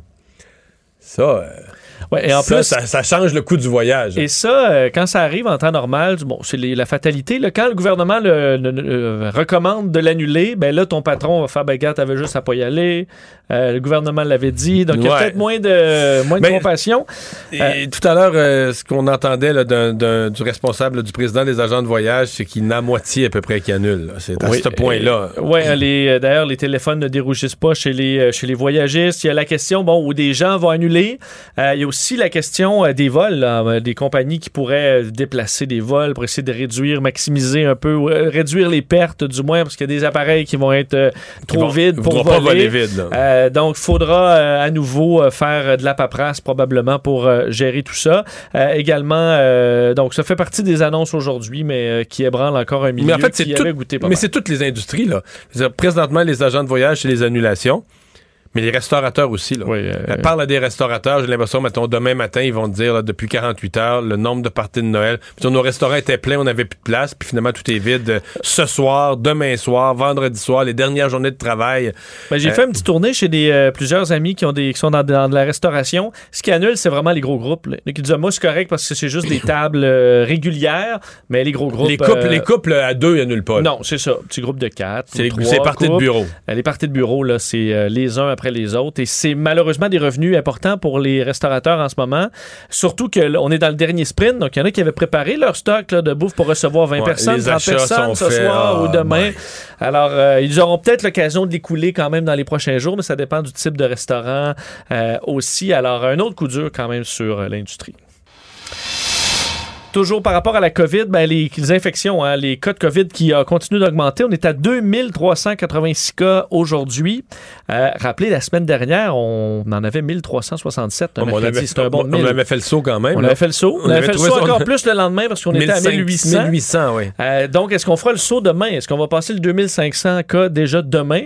Euh, c'est pas impossible, on verra. Plus 4 décès, 16 hospitalisations aussi, alors des chiffres qui sont en hausse, moins 2 personnes aux soins intensifs. Et en Ontario, 1808 cas aujourd'hui. Euh, là aussi, ça monte particulièrement dans les... euh, bon, les, en fait, je dis pas particulièrement, mais dans les hospitalisations aussi, le chiffre qui est en hausse. D'ailleurs, on dit le bon de cas là, de semaine en semaine, 79% d'augmentation en Ontario. Mais qui- l'Ontario euh, a annoncé des mesures quand même là, Oui, au dans cours les- des dernières minutes. là. dans les toutes dernières minutes et pas les moindres quand même. Ben, pour les salles de spectacle, on dit les salles intérieures pouvant accueillir 1000 personnes et plus, on revient à 50% de Mais capacité. ça, ça veut dire à moitié vide au Maple Leafs. Là. Euh, tout à fait. Alors, est-ce que c'est des, ça s'en vient chez nous? Peut-être Euh, Et euh, la vaccination troisième dose offerte aux 18 ans et plus dès lundi. J'ai hâte de voir la réaction de Québec où on est déjà en retard. euh, eux qui étaient à 50 Ben, ans. nous, on est aux 60 ans et plus, pas maintenant. Au 4 janvier ou au, au jour de l'an, au mois de janvier, on est que, que pas, pas qu'ils vont être vaccinés, qui les 60 ans et plus pourraient commencer à prendre leur rendez-vous euh, au début janvier. Là. Et euh, là, l'Ontario, donc dès lundi, 18 ans et plus, on peut euh, réserver sa troisième dose. Et on veut augmenter la machine là, de 300 000 doses par jour de plus en Ontario. Pour Puis ils ont fait sauter le vacciner. 6 mois. Hein? Ben, j'ai lu, ça tout à l'heure. Ouais, j'ai lu tout à l'heure qu'ils ont fait sauter le 6 mois. Donc les gens pourront prendre leur troisième dose, même si ça fait pas 6 mois qu'ils ont eu la, la deuxième. Parce qu'on comprend que des 20 ans, euh, 30 ans, ils sont pas à 6 mois. là. Probablement que ça fait pas 6 mois, Euh, effectivement. Donc, euh, à surveiller.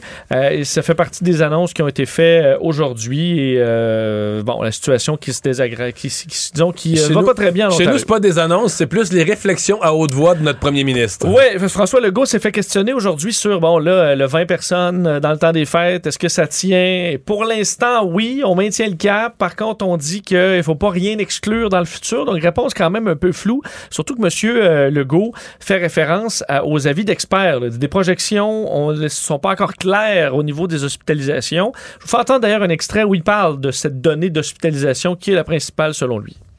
On leur regarde du matin au soir. Gardez une porte ouverte pour d'ici Ben, le 25 de revenir. Écoutez, avec 2300 cas aujourd'hui, là, euh, on ne, ça serait pas responsable de pas euh, regarder euh, toutes les, les possibilités. Mais il faut garder des mesures effectivement qui vont avoir un impact sur euh, les hospitalisations. Pour l'instant, pour l'instant, on est autour de 300 hospitalisations. Ouais. Et demain, on va avoir des modélisations d'hospitalisation de l'INES, qu'on soit tous les deux, tous les jeudis, pardon. Mais je pense pas qu'on. Je pense que les fourchettes vont être larges parce qu'il y a beaucoup d'incertitudes sur le Omicron. Est-ce qu'il est vraiment moins sévère? Plus contagieux, il n'y a pas d'incertitude. Il est plus contagieux, on le sait. Mais est-ce qu'il est vraiment moins sévère? Est-ce que quand il va rentrer dans des groupes de personnes âgées, parce que disons que l'âge moyen au Québec est un peu plus élevé qu'en Afrique du Sud. En Afrique du Sud, l'âge moyen de la population est 28 ans, puis les gens qui sortaient, qui se promenaient, qui étaient, qui attrapaient le, le variant Omicron, c'était les jeunes. Mais là, ce qu'il faut, tu sais, pour porter un jugement, il nous faudrait qu'Omicron, là, je dis ça, euh, je veux pas que ça arrive, mais si Omicron rentrait dans une résidence de personnes âgées, là, 200 personnes, puis là, il circule, puis là, beaucoup l'attrapent, puis qu'il n'y a aucun décès, puis personne aux soins intensifs, là, je pense qu'on aurait des médecins qui commenceraient à s'avancer le nez, analyser la situation, puis dire, ouais. C'est rassurant. Il a l'air moins sévère. C'est rassurant. Mais je pense pas que présentement, on travaille avec ce genre de certitude-là. Je pense qu'on est obligé d'aller avec le principe de précaution. Puis ça, le principe de précaution, je, mettons, je suis sûr qu'il y a des gens aujourd'hui qui trouvent que Jean-Yves Duclos a exagéré, le fédéral a exagéré. Puis c'est sûr que moi-même, je suis assommé par la décision. Mais, principe de précaution, il faut toujours se souvenir c'est quoi l'opinion publique. L'opinion publique va dire au gouvernement, Ah, il en fait trop, il en fait trop, il en fait trop. Mettons, je sais pas, mais le gouvernement met une clôture pour prévenir les inondations. Bon, il a fait euh, 17 pieds de haut, ça coûte une fortune. Le monde, maudite gang d'innocents, tout ça.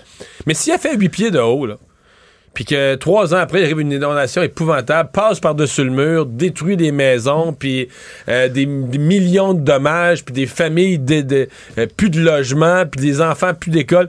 On va dire, ça prend-tu un gouvernement innocent? Puis toi, tu fais, non, faites un mur. Tant Ouais. qu'à faire un mur, montre-les. Il y a des experts qui disaient que ça prenait 10 pieds. Fait que le gouvernement ouais. est toujours pris, qu'il va toujours avoir tort quand, quand le malheur arrive. Puis c'est aussi vrai, là. Mettons que ça déborde. Là, tout le monde trouve, ah, c'est trop sévère. Mettons que ça déborde dans les hôpitaux pour qu'on est plus capable de soigner le monde, puis c'est le bordel, puis qu'on reporte les chirurgies, puis tout ça. Les gens vont dire, prends-tu un gouvernement, ça prend-tu une belle gang d'innocents? Ils ont tous laissé ça aller, la COVID, puis les hôpitaux sont pleins. puis- Fait que tu sais, les gens chialent pour une chose. mais, mais le principe de précaution, c'est quand t'es au gouvernement, tu te dis c'est moins pire de se faire critiquer pour en faire un petit peu trop que de se faire ramasser parce que ça, on va te le pardonner, on va l'oublier.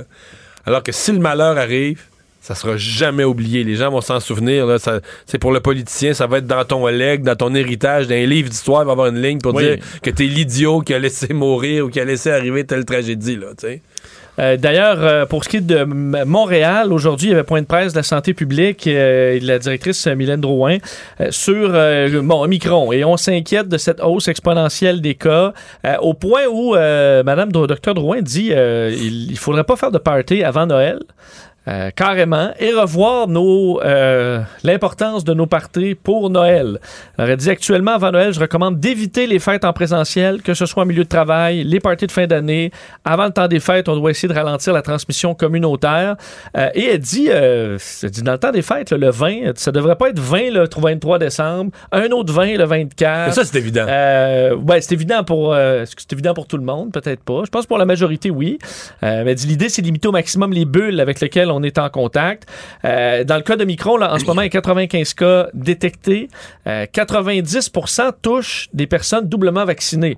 Euh, L'âge médian, c'est 32 ans. Donc, en ce moment, on touche des, des jeunes, mais en plus avec des symptômes. 80% de ces euh, gens-là ont des symptômes. Aucun hospitalisé ou décédé, mais c'est quand même pas asymptomatique. là. Ils ont là. une grosse grippe. Grippe ou symptômes du rhume aussi, qu'on semble voir euh, dans plusieurs pays. Euh, donc, des gens qui revenaient de voyage pour euh, la moitié, principalement aux États-Unis, et un 25% des contacts domiciliaires. Alors, on voit que le, le- le virus commence un peu à Mais circuler. c'est pour ça qu'il n'a pas circulé à date du tout, du tout, du tout. Tu sais, la clientèle que tu nous décris, qui nous décrivent à Montréal, c'est quasiment comme l'Afrique du Sud, là, 32 ans de moyenne, ils ont voyagé, ils arrivent des États-Unis. Tu sais, c'est des jeunes en pleine forme. Euh, on, verra l'effet euh, à plus long terme. Mais c'est ça. D'ailleurs, en Grande-Bretagne, pour compléter là-dessus sur, euh, sur la COVID, c'est une montée de cas aussi importante. Ils ont un nouveau record, là, 78, 78 610 cas positifs enregistrés en 24 heures, ce qui est du jamais vu depuis le début de la pandémie. Et on sait que le Royaume-Uni y a quand même goûté. Donc, une montée sans précédent. Euh, 43% il faut dire, mercredi avait reçu une troisième dose là-bas. Donc, des troisièmes doses, ils en ont. Beaucoup d'AstraZeneca aussi. bon, Dans les deux premières, ouais, dans ouais. les deux premières.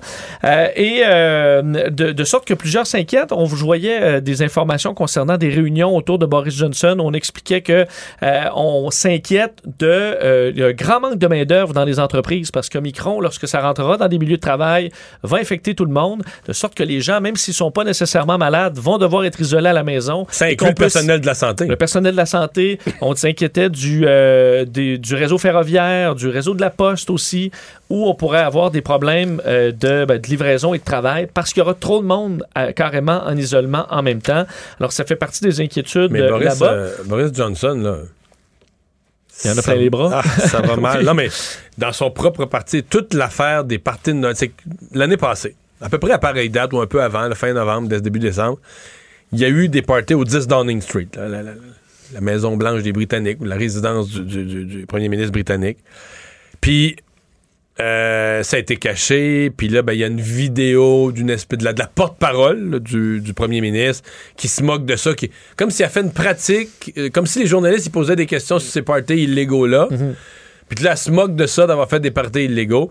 Fait qu'il y a une colère dans le pays. Ben, le, le fameux faites, faites ce que je dis, faites pas ce que je fais. Que l'année passée, ils demandaient aux gens de se confiner, de pas faire de fête, puis qu'ils en ont fait, ils en ont fait à la résidence officielle du premier ministre. Et là, dans son propre parti, je parle même pas de l'opinion publique, dans son propre parti, c'est la colère. Donc lui, il gère deux crises à la fois. Une résurgence terrible de la pandémie, puis une colère politique profonde. Puis, tu sais, c'est niaiseux, mais c'est pire qu'un projet de loi. L'idée que tu as triché, puis tu demandais de quoi. Oui, ça Oh. frappe l'imaginaire de tout le monde. Là. Quand il y a une fatigue en plus, Oui, et là, oui. tu rajoutes des mesures. Euh, à l'intérieur de son propre parti, euh, plusieurs euh, veulent rien savoir de ces mesures-là. Donc, il y a une querelle dans son parti sur quelles mesures on met ou pas. Euh, et là, tu les imposes aux Britanniques en Non, disant, alors que toi, tu ne les respectais même pas. C'est dur. D'ailleurs, un des médecins britanniques aussi faisait référence aux symptômes du, du rhume aussi, en disant l'histoire là, de, de l'odorat, on le voit moins avec Omicron, semble-t-il. Donc, faut pas prendre pour acquis qu'on a un rhume. Et si on a des symptômes du rhume, faut aller se faire tester. Et ce qui ramène quand même des questionnements chez nous où euh, je voyais encore sur les réseaux sociaux aujourd'hui des gens qui se plaignaient des longues files d'attente, des fois Pour deux heures, tester, deux heures ouais. et demie pour se faire tester. Ça peut amener des gens à revirer de bord carrément. Tout savoir en 24 minutes. Parlons euh, santé euh, en Basse-Côte-Nord, euh, où aujourd'hui, euh, la députée de Manicouaga, Marilyn Gill, s'est plainte de retard de livraison de médicaments. En Basse-Côte-Nord, la région où on ne peut pas aller par la route, là, où la route, à un moment le- donné, le s'arrête. Nordic Express, là, le Nordic bateau. Express, ouais, ou par avion. Ouais. dans- dans- où Mais souvent, le bateau part de Rimouski, s'approvisionne, puis il fait le. Comment on dit, ils appellent ça les gens là-bas, la ronde de lait. La ronde de lait. Et là, on a des retards de livraison de courrier, ce qui peut arriver, mais de médicaments, incluant des médicaments pour le cancer, le diabète, la sclérose en plaques, les maladies cardiaques, euh, où euh, les livraisons qui sont de- gérées par Post Canada n'arrivent pas. Dans certains cas, des traitements de chimiothérapie, là, on doit attendre plusieurs semaines. Elle mentionne avoir travaillé avec Post Canada depuis longtemps pour essayer de régler le problème, entre autres avec des codes de couleur pour les colis, voir quelle couleur euh, était plus, bon, euh, des, colis urgents pour pouvoir arriver plus vite. Et qu'en ce moment, euh, au gouvernement fédéral, ben, on semble ne pas trouver de solution. Elle dit, bon, on se rend sur la Lune, mais on n'est pas capable de livrer des médicaments en Basse-Côte-Nord. Alors, elle invite d'ailleurs à signer euh, carton réponse là, pour les gens dans ce coin-là pour se plaindre de la situation euh, qui, euh, ben, qui se, se dégrade. Situation déplorable. Mais tu sais que c'est. ben, on a bien des projets qu'on finit par jamais faire, mais j'ai ce projet-là. Tu peux, l'été, monter à bord. Ça devient une croisière. Oui. là. Tu peux monter à bord du Nordic Express, puis là, tu fais tous les villages de la base Côte-Nord. Ils, livrent Ça leur va quand marchandises. même être euh, beau, euh, Ben, beau trip. c'est ça. Faut qu'il fasse beau. là. C'est sûr que si tu pognes une semaine de mauvais temps, que c'est gris, qu'il y a de la brume, tu vois pas à côte, t'es sur le fleuve, il fait froid, il fait glacial dans le golfe, tu peux pogner une mauvaise... même, même la première de Oui. juillet, tu peux pogner une mauvaise semaine. Mais s'il fait beau, c'est-tu magnifique?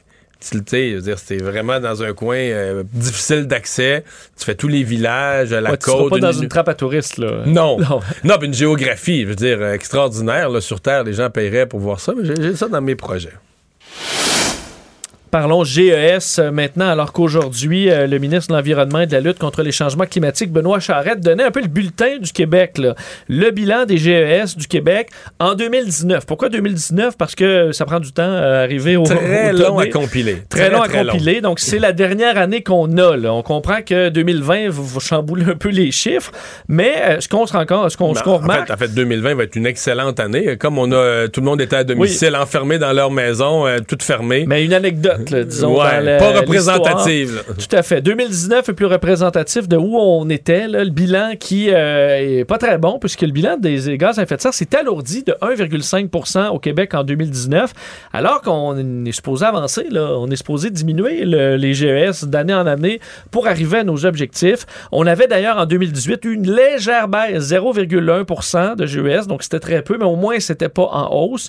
Euh, on sait que les objectifs, c'est 37,5 d'émissions d'ici 2030. Et là, on a, depuis 1990, euh, baissé de 2,7. Mais tu sais que l'objectif 2030, il y avait un objectif intermédiaire. Pour arriver à 37,5 en 2030, on devait avoir réduit de 20% en 2020.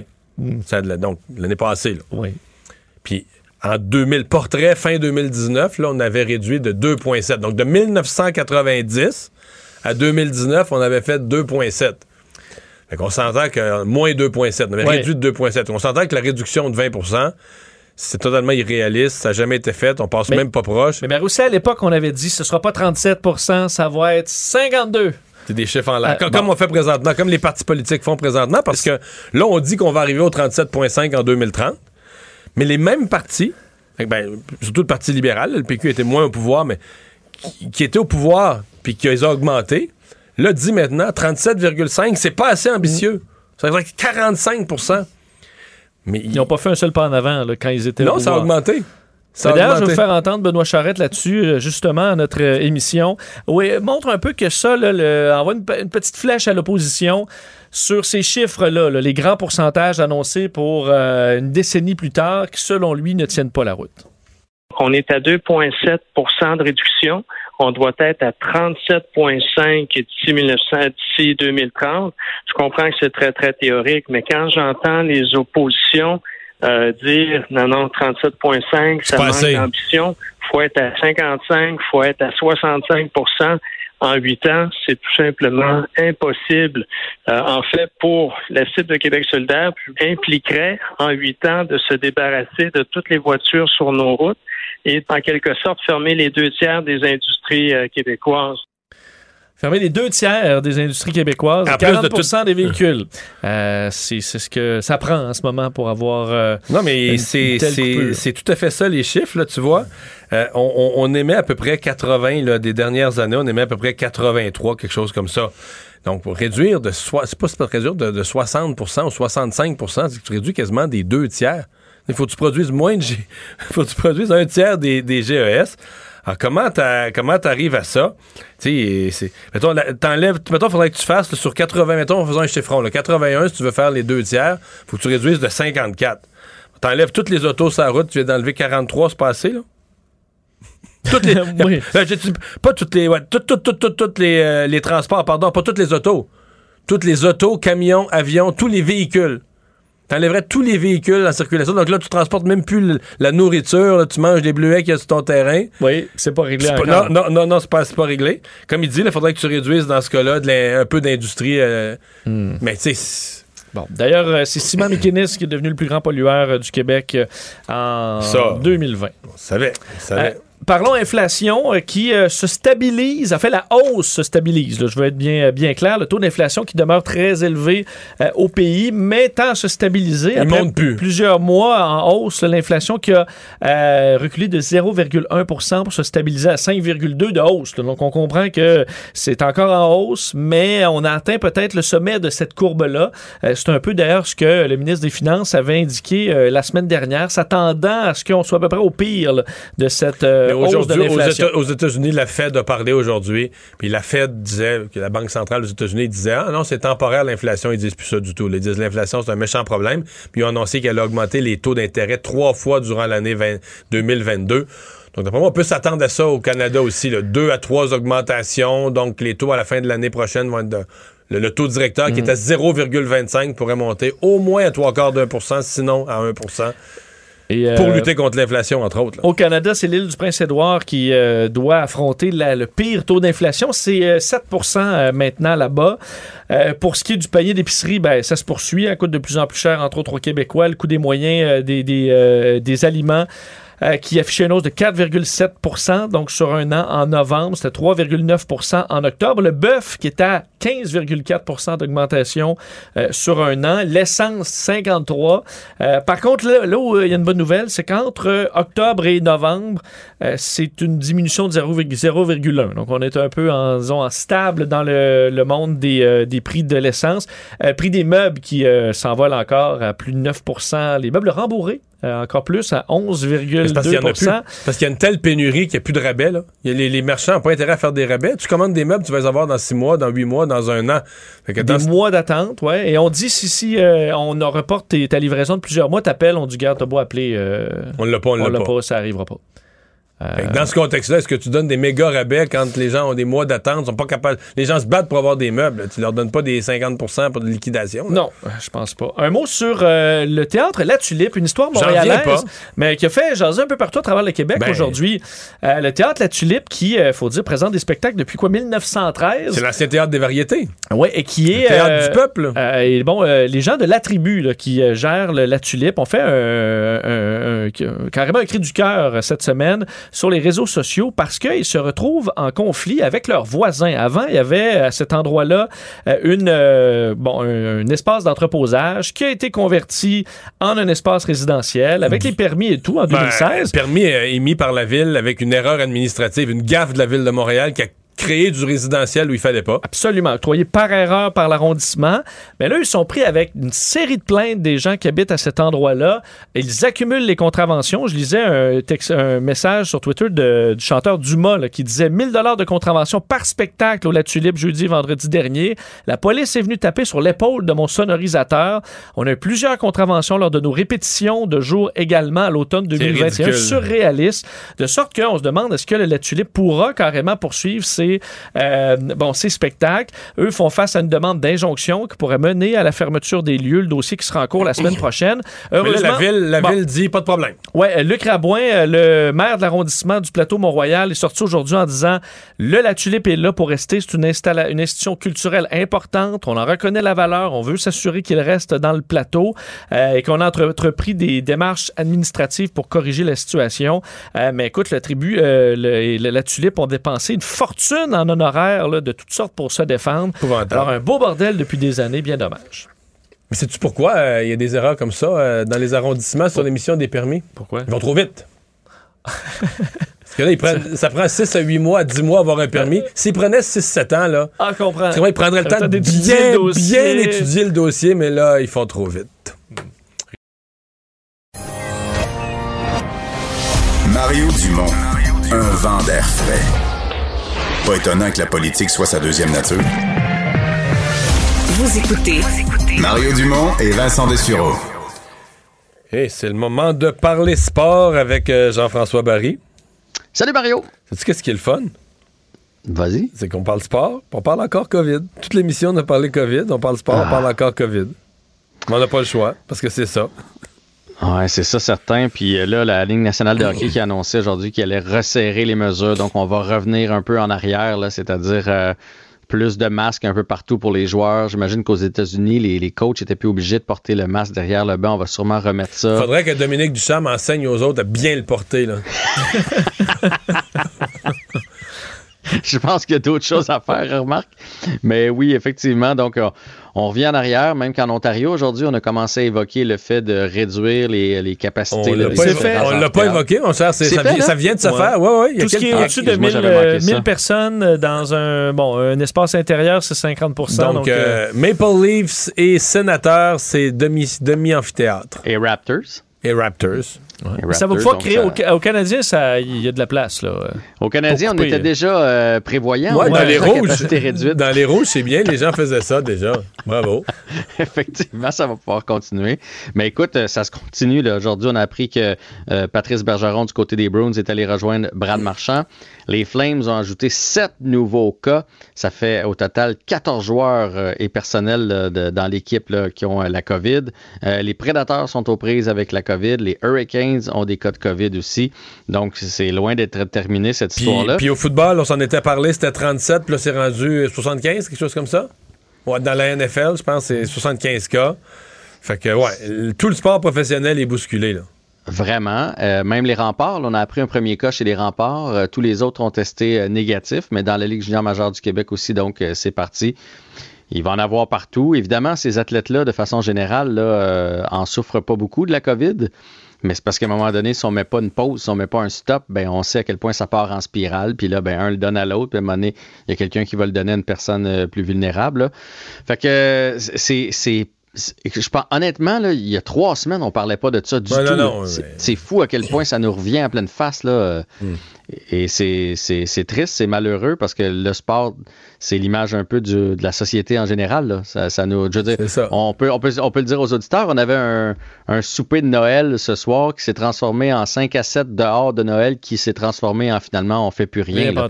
Ouais, mais En là, je suis content que d'une t'en parles pour passer le message à nos boss. Là, on va-tu avoir une compensation, un petit cadeau, Ouais, une bouteille de vin, un euh, t-shirt, un manteau, quelque chose? certificat cadeau, Moi, je ouais. l'aurais pas amené en onde, ça aurait été indécent, mais vu que tu l'amènes, là, ça me donne, euh, ça m'ouvre la porte à chialer. Un peu. chèque, au pire. là. Hein? Mais Un moi, chèque, je, pensais même pas qu'on était obligé de le dire. Tu sais, avec la qualité de patron qu'on a, je me suis dit, c'est sûrement. C'est un automatisme, déjà- ça. T'es tellement Ben, sage. Ben, je, tout Ben cas, ouais, ben ouais. je- Hey, j'ai euh, pas barré ma porte. Moi, s'ils veulent venir livrer le manteau, là. euh, j'ai- Toute la porte est ouverte. Euh, tu veux nous parler évidemment du match d'hier. Moi, mon analyse, c'est que les Canadiens n'ont pas été chanceux hier. Honnêtement, les Canadiens ont joué une bonne hier. Ah ouais? Non, mais pour Tu vrai? Mario. En première période, le Canadien est quand Ouais, même. J'ai raté la première. J'ai raté la a- première. Je Écoute, travaillais ici à Cube. Bon, ben, on a frappé deux poteaux euh, dans les dix premières minutes de la rencontre. Et Laurent Dauphin a eu une très, très belle chance aussi de, de marquer. Honnêtement, là, si on inscrit un ou deux buts, je pense que ce match-là peut être beaucoup plus serré. Puis là, évidemment, euh, connaissant le Canadien, quand on prend Moi, pas j'ai les vu la deuxième puis la troisième, fait que j'ai un autre euh, point de vue. Là. Mais là, là c'était terminé, rendu là. Mais au début, même, on menait au chapitre des tirs au but. Là, je pense quelque chose comme euh, 7 à 5. Puis là, tranquillement, les, les, Ping- les Pingouins sont revenus. Mais tout ça pour dire que si on avait pris les devants, ça aurait pu être autre chose. Au moins, on s'est présenté hier à la minute 1, ce qui n'a pas été le cas là, dans les derniers matchs. Fait que je je pense quand même que le Canadien hier aurait pu mériter un meilleur sort. Mais c'est sûr que quand ça se met à tourbillonner, on n'est pas là du tout. Puis moi, je veux surtout revenir sur Jeff Petrie, euh, ses commentaires hier après le match en point de presse où il a dit euh, on se cherche, euh, il n'y a pas de système. etc., etc. Évidemment, on est revenu aujourd'hui avec à, ce commentaire-là avec Dominique Duchamp parce qu'il y en a plusieurs qui ont vu comme une espèce de coup de poignard là, pour son, entraîneur. là, il a dit Sérieusement, ça peut pas. Ça vise pas le, le- le préposé à l'équipement, ça, là.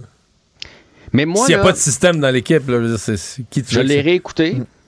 Je pense que c'est un cri du cœur de Jeff Petrie euh, plus loin que l'entraîneur. Je, je pense que ça va à toute la direction du Canadien. Je pense que lui, là, hier, il- quand il dit qu'il n'y a pas de système, c'est qu'il regarde l'alignement, puis c'est vrai, dans le fond. Laurent Dauphin, euh, Petzetta, euh, à la défense, on peut en nommer un paquet. Ils n'ont pas 20 games de jouer avec le Canadien, puis les systèmes de jeu, c'est rendu très sophistiqué. Tu es supposé maintenant dans la Ligue nationale, lui, Petrie, il se retourne, puis je te dis pas qu'il a joué un bon match, hein, vraiment pas, puis c'est peut-être ça où le bas blesse un peu, c'est qu'il a joué une Moses de mauvaise, puis il se permet de critiquer, mais lui, il se retourne, il s'attend à ce que son défenseur soit de l'autre bord, il s'attend à ce que son ailier soit à telle place. C'est ça les patterns, ils l'ont fait l'année passée en série, puis ils pensent que tout le monde va l'exécuter. Là, quand il se retourne, il est pas là, le joueur. Puis dans la Ligue nationale de hockey, c'était deux mètres à côté, là. Deux mètres plus loin, deux mètres en avant, ça change tout à quel point ça va vite. Fait que moi, je pense que c'est plus un cri du cœur à, oui, à Ducharme, mais à toutes les autres, là. Non, On sauf que il me semble que ça vient de partout. J'entends les commentateurs à tous les postes de TV, de radio. On dirait que depuis une semaine, il y a une, une impatience qui est montée avec Duchamp, incluant, je pense, en, en acceptant qu'il n'y a pas d'outils dans les mains, qu'il n'y a pas une bonne équipe Mhm. devant lui, mais qui cette équipe ordinaire-là ne semble pas mener non plus, là, semble complètement perdue. Ben écoute, peut-être, je suis pas, je suis pas dans le vestiaire, mais tu vois, aujourd'hui, Savard a dit il y en a un système de jeu en place. C'est juste qu'il faut l'exécuter. Et puis on pourrait transporter ça Ouais, à n'importe quel autre. Jean-François, on t'a Oui. mis saison. Mais on a 30 matchs de jouer. Puis hon- honnêtement, combien étaient là en début d'année? Ouais, c'est ça, c'est pas les mêmes Pas, joueurs. pas la moitié. Je veux dire, prends n'importe quel sport d'équipe. là. Demain, là, je te dis, tes Eagles, là, on change la moitié de l'équipe offensive. Il n'y a plus rien qui marche, c'est sûr. Ben, c'est sûr, parce que c'est une chorégraphie. Puis malheureusement, le hockey, ben, moi je dis malheureusement parce que des fois je trouve qu'on exagère sur le système de jeu. C'est devenu une chorégraphie. Euh, en désavantage numérique, c'est un bel exemple. S'il y en a un, mettons qu'on joue le, le diamant, là, on, on joue la boîte qui est un peu inversée, là, comme, un, comme le carreau aux cartes. Là. Oui. les- bon. Mais s'il y en a un qui décide, qui quitte un peu sa position pour forcer vers le défenseur, ben c'est foutu. Les trois autres servent plus à rien parce qu'il y en a un qui a fait bouger cette boîte-là. Fait que je comprends Jeff Petrie. Par contre, ce que ça nous démontre, c'est que Jeff Petrie, là, c'est un gars qui avait de la misère à Edmonton. Souvenez-vous comment il avait de la misère à Edmonton? Dans une équipe où il n'y avait pas de système. Et on a eu ce gars-là pour deux choix au repêchage. Là. On l'a même, on- il voulait s'en débarrasser à Edmonton. Il on l'appelait Jeff Pétrin même quand il est arrivé à Montréal. Puis à un moment donné, on est venu le stabiliser avec Weber, avec Edmundston, avec Price, Edmondson, pardon, je, déformation néo-brunswickoise, avec euh, Price derrière, le- derrière lui.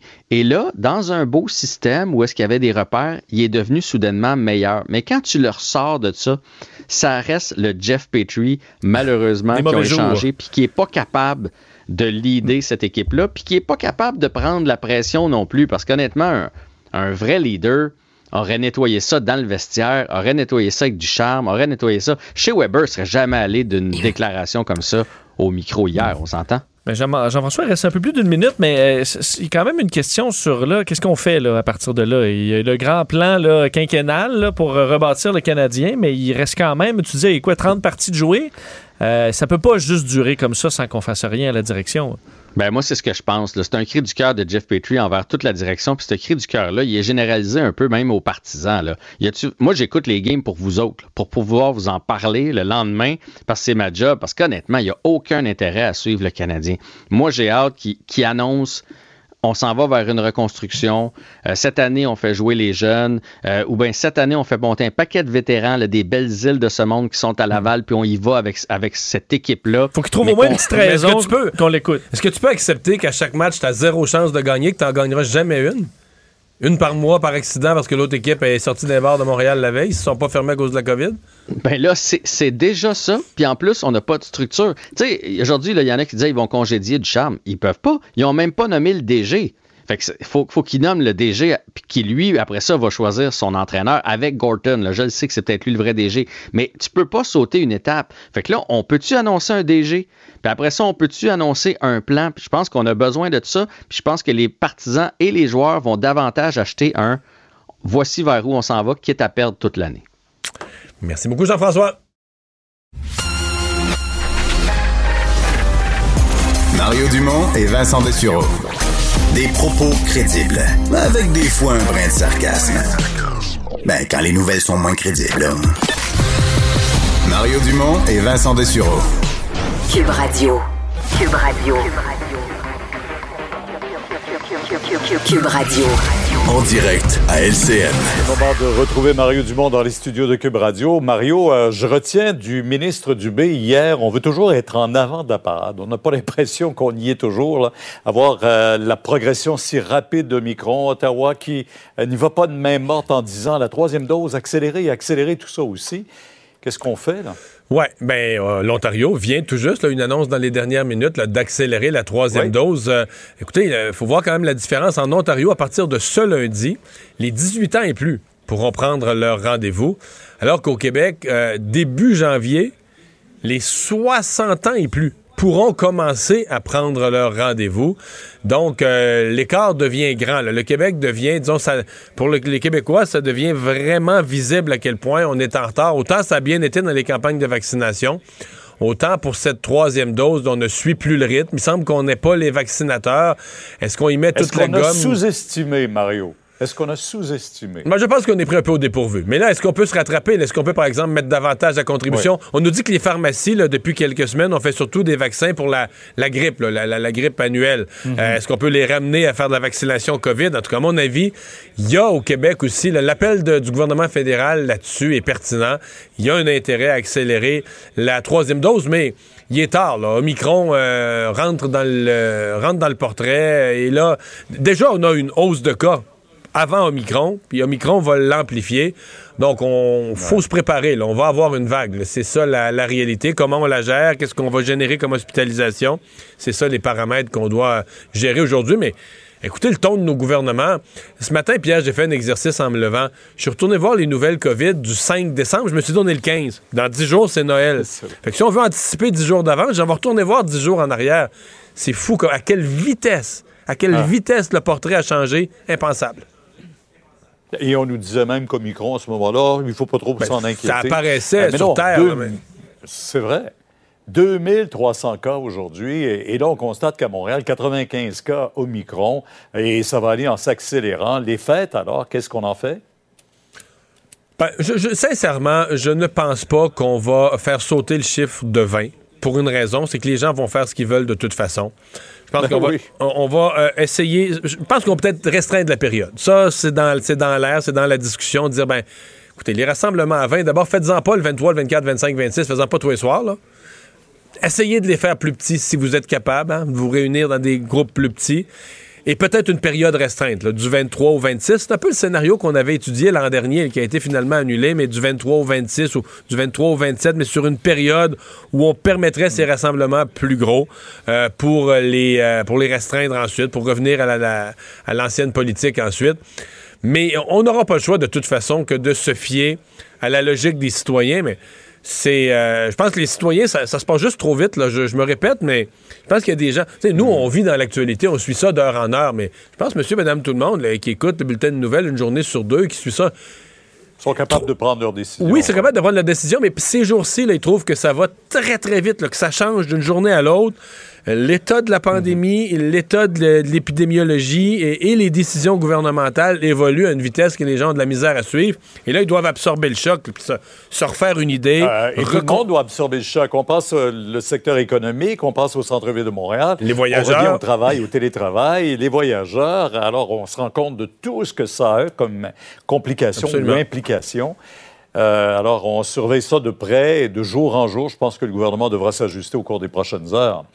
Un mot sur euh, ce procès de la fille, du père qui devait euh, suivre comme procès de la fillette de Granby. Difficile à accepter pour certains membres de la famille ce plaidoyer de culpabilité alors qu'on ne connaîtra pas nécessairement toute la vérité. Ouais, mais je les comprends. Les membres de la famille, euh, même moi comme citoyen du Québec. Je suis pas avocat, je le répète souvent, j'ai jamais touché à ça, le droit. Mais comme citoyen, moi, je, je- je relis les actes d'accusation qui sont tombés. Parce que là, on maintient, il y a plaidé coupable à séquestration, mais les autres, la négligence criminelle ayant causé la mort et l'omission de fournir les choses essentielles à la vie, je le sais, là, qu'en droit, les avocats nous expliquent que c'est plus dur à prouver, c'est une preuve plus complexe à faire. Mais moi, comme citoyen, quand je lis ces, ces accusations-là, je suis porté à penser, ouais, euh, ça mériterait peut-être d'être amené devant le juge. Et là, on voit ça tomber, on plaide coupable à des accusations réduites. Pierre, veux, veux pas, je je suis convaincu que je suis pas le seul au Québec à se poser la question. On verra, peut-être qu'on va tous euh, se taire quand on verra le- une sentence sévère Ouais. sur, la, cu- sur le- le- le- la culpabilité de séquestration. Mais les événements sont horribles et on s'attend à ce que la justice les traite proportionnellement. On entendra mettre euh, la- l'avocate, c'est-à-dire la juge à la retraite, Nicole Gibault. Elle sera avec nous euh, un peu plus tard pour nous en parler aussi. Merci beaucoup, revoir. Mario. Bonne soirée. Demain, 10 h. Et Vincent, euh, ben, dans les autres nouvelles, il y a le président américain Joe Biden qui a passé une bonne partie de sa journée au Kentucky, euh, un des États les plus dévastés par les tornades. Oui, entre autres dans les secteurs les plus frappés, là, dont la petite ville de, on sait, là, Mayfield, évidemment, et Dawson Springs, ville euh, détruite à 75 là. C'est Quand on dit détruite, là, c'est rasé, là. C'est ça. Complètement rasé. On sait que c'est cette vague, de, cette série de tornades a fait au moins 74 morts. Joe Biden, le président des États-Unis, est allé visiter le Kentucky aujourd'hui, survol en hélicoptère de la destruction, a promis de l'aide à long terme. Euh, il y a toute la question, euh, tout est devenu politique aux États-Unis. Joe Biden essayait d'éviter ça, sachant qu'il est en plus dans des États rouges, républicaines. Il a dit, euh, euh, c'est pas, euh, il n'y a pas de tornade bleue ou de tornade, rouge. Là. Alors, va, va déployer l'aide là-bas qui sera nécessaire. Ensuite, le Tennessee, l'Illinois, le Missouri, l'Arkansas sont, ont aussi été frappés. D'ailleurs, fait quand même à noter plusieurs élus républicains, Mario, qui, dans les dernières années, refusaient, votaient systématiquement contre l'aide fédérale dans des catastrophes dans les États, euh, bon, dans d'autres États. En Louisiane Et là, ou à Porto Rico. Exact. Mais là, chez eux, euh, Ah! sont soudainement très heureux euh, et mettent de la pression sur le fédéral pour envoyer de l'aide. Alors, ça change des fois quand c'est chez vous. Mais l'aide, t'as la destruction, mais je voyais, par exemple, que des endroits voisins d'où ça a été détruit, parce que ça passe comme un corridor, là, mais ils ont plus d'eau, plus d'électricité. Et on n'est pas en mesure de leur donner de date, là, où parce que c'est tellement. C'est pas, des, pas des petits dommages que tu rebranches en cinq minutes. Là, Non, et à plusieurs endroits, on est encore en train de fouiller dans les décombres. Alors, on n'est même pas à déblayer, alors très loin de la reconstruction. On est vraiment au début. Alors, situation à surveiller. Et euh, terminer chez nous, Mario, parce que tantôt, on nous donnait le chiffre là, euh, euh, de gens qui ont répondu à l'appel au Je contribue pour Oui. devenir vaccinateur. 830 personnes se sont euh, portées prenait candidats. Ça en prenait 500. Alors, si on en enlève sûrement quelques-uns dans le lot. Ben, on- moi, je- si on est capable, je les prendrais tous, d'après moi. donc, je- tout à fait. Mais des fois, il y a des gens qui vont en double, mais euh, c'est euh, un bon son de cloche sur la réponse des gens. Merci Vincent. Merci à vous d'avoir euh, été avec nous durant ces deux heures. Je vous souhaite une excellente soirée. Sophie Durocher s'en vient. À demain. Cube Radio.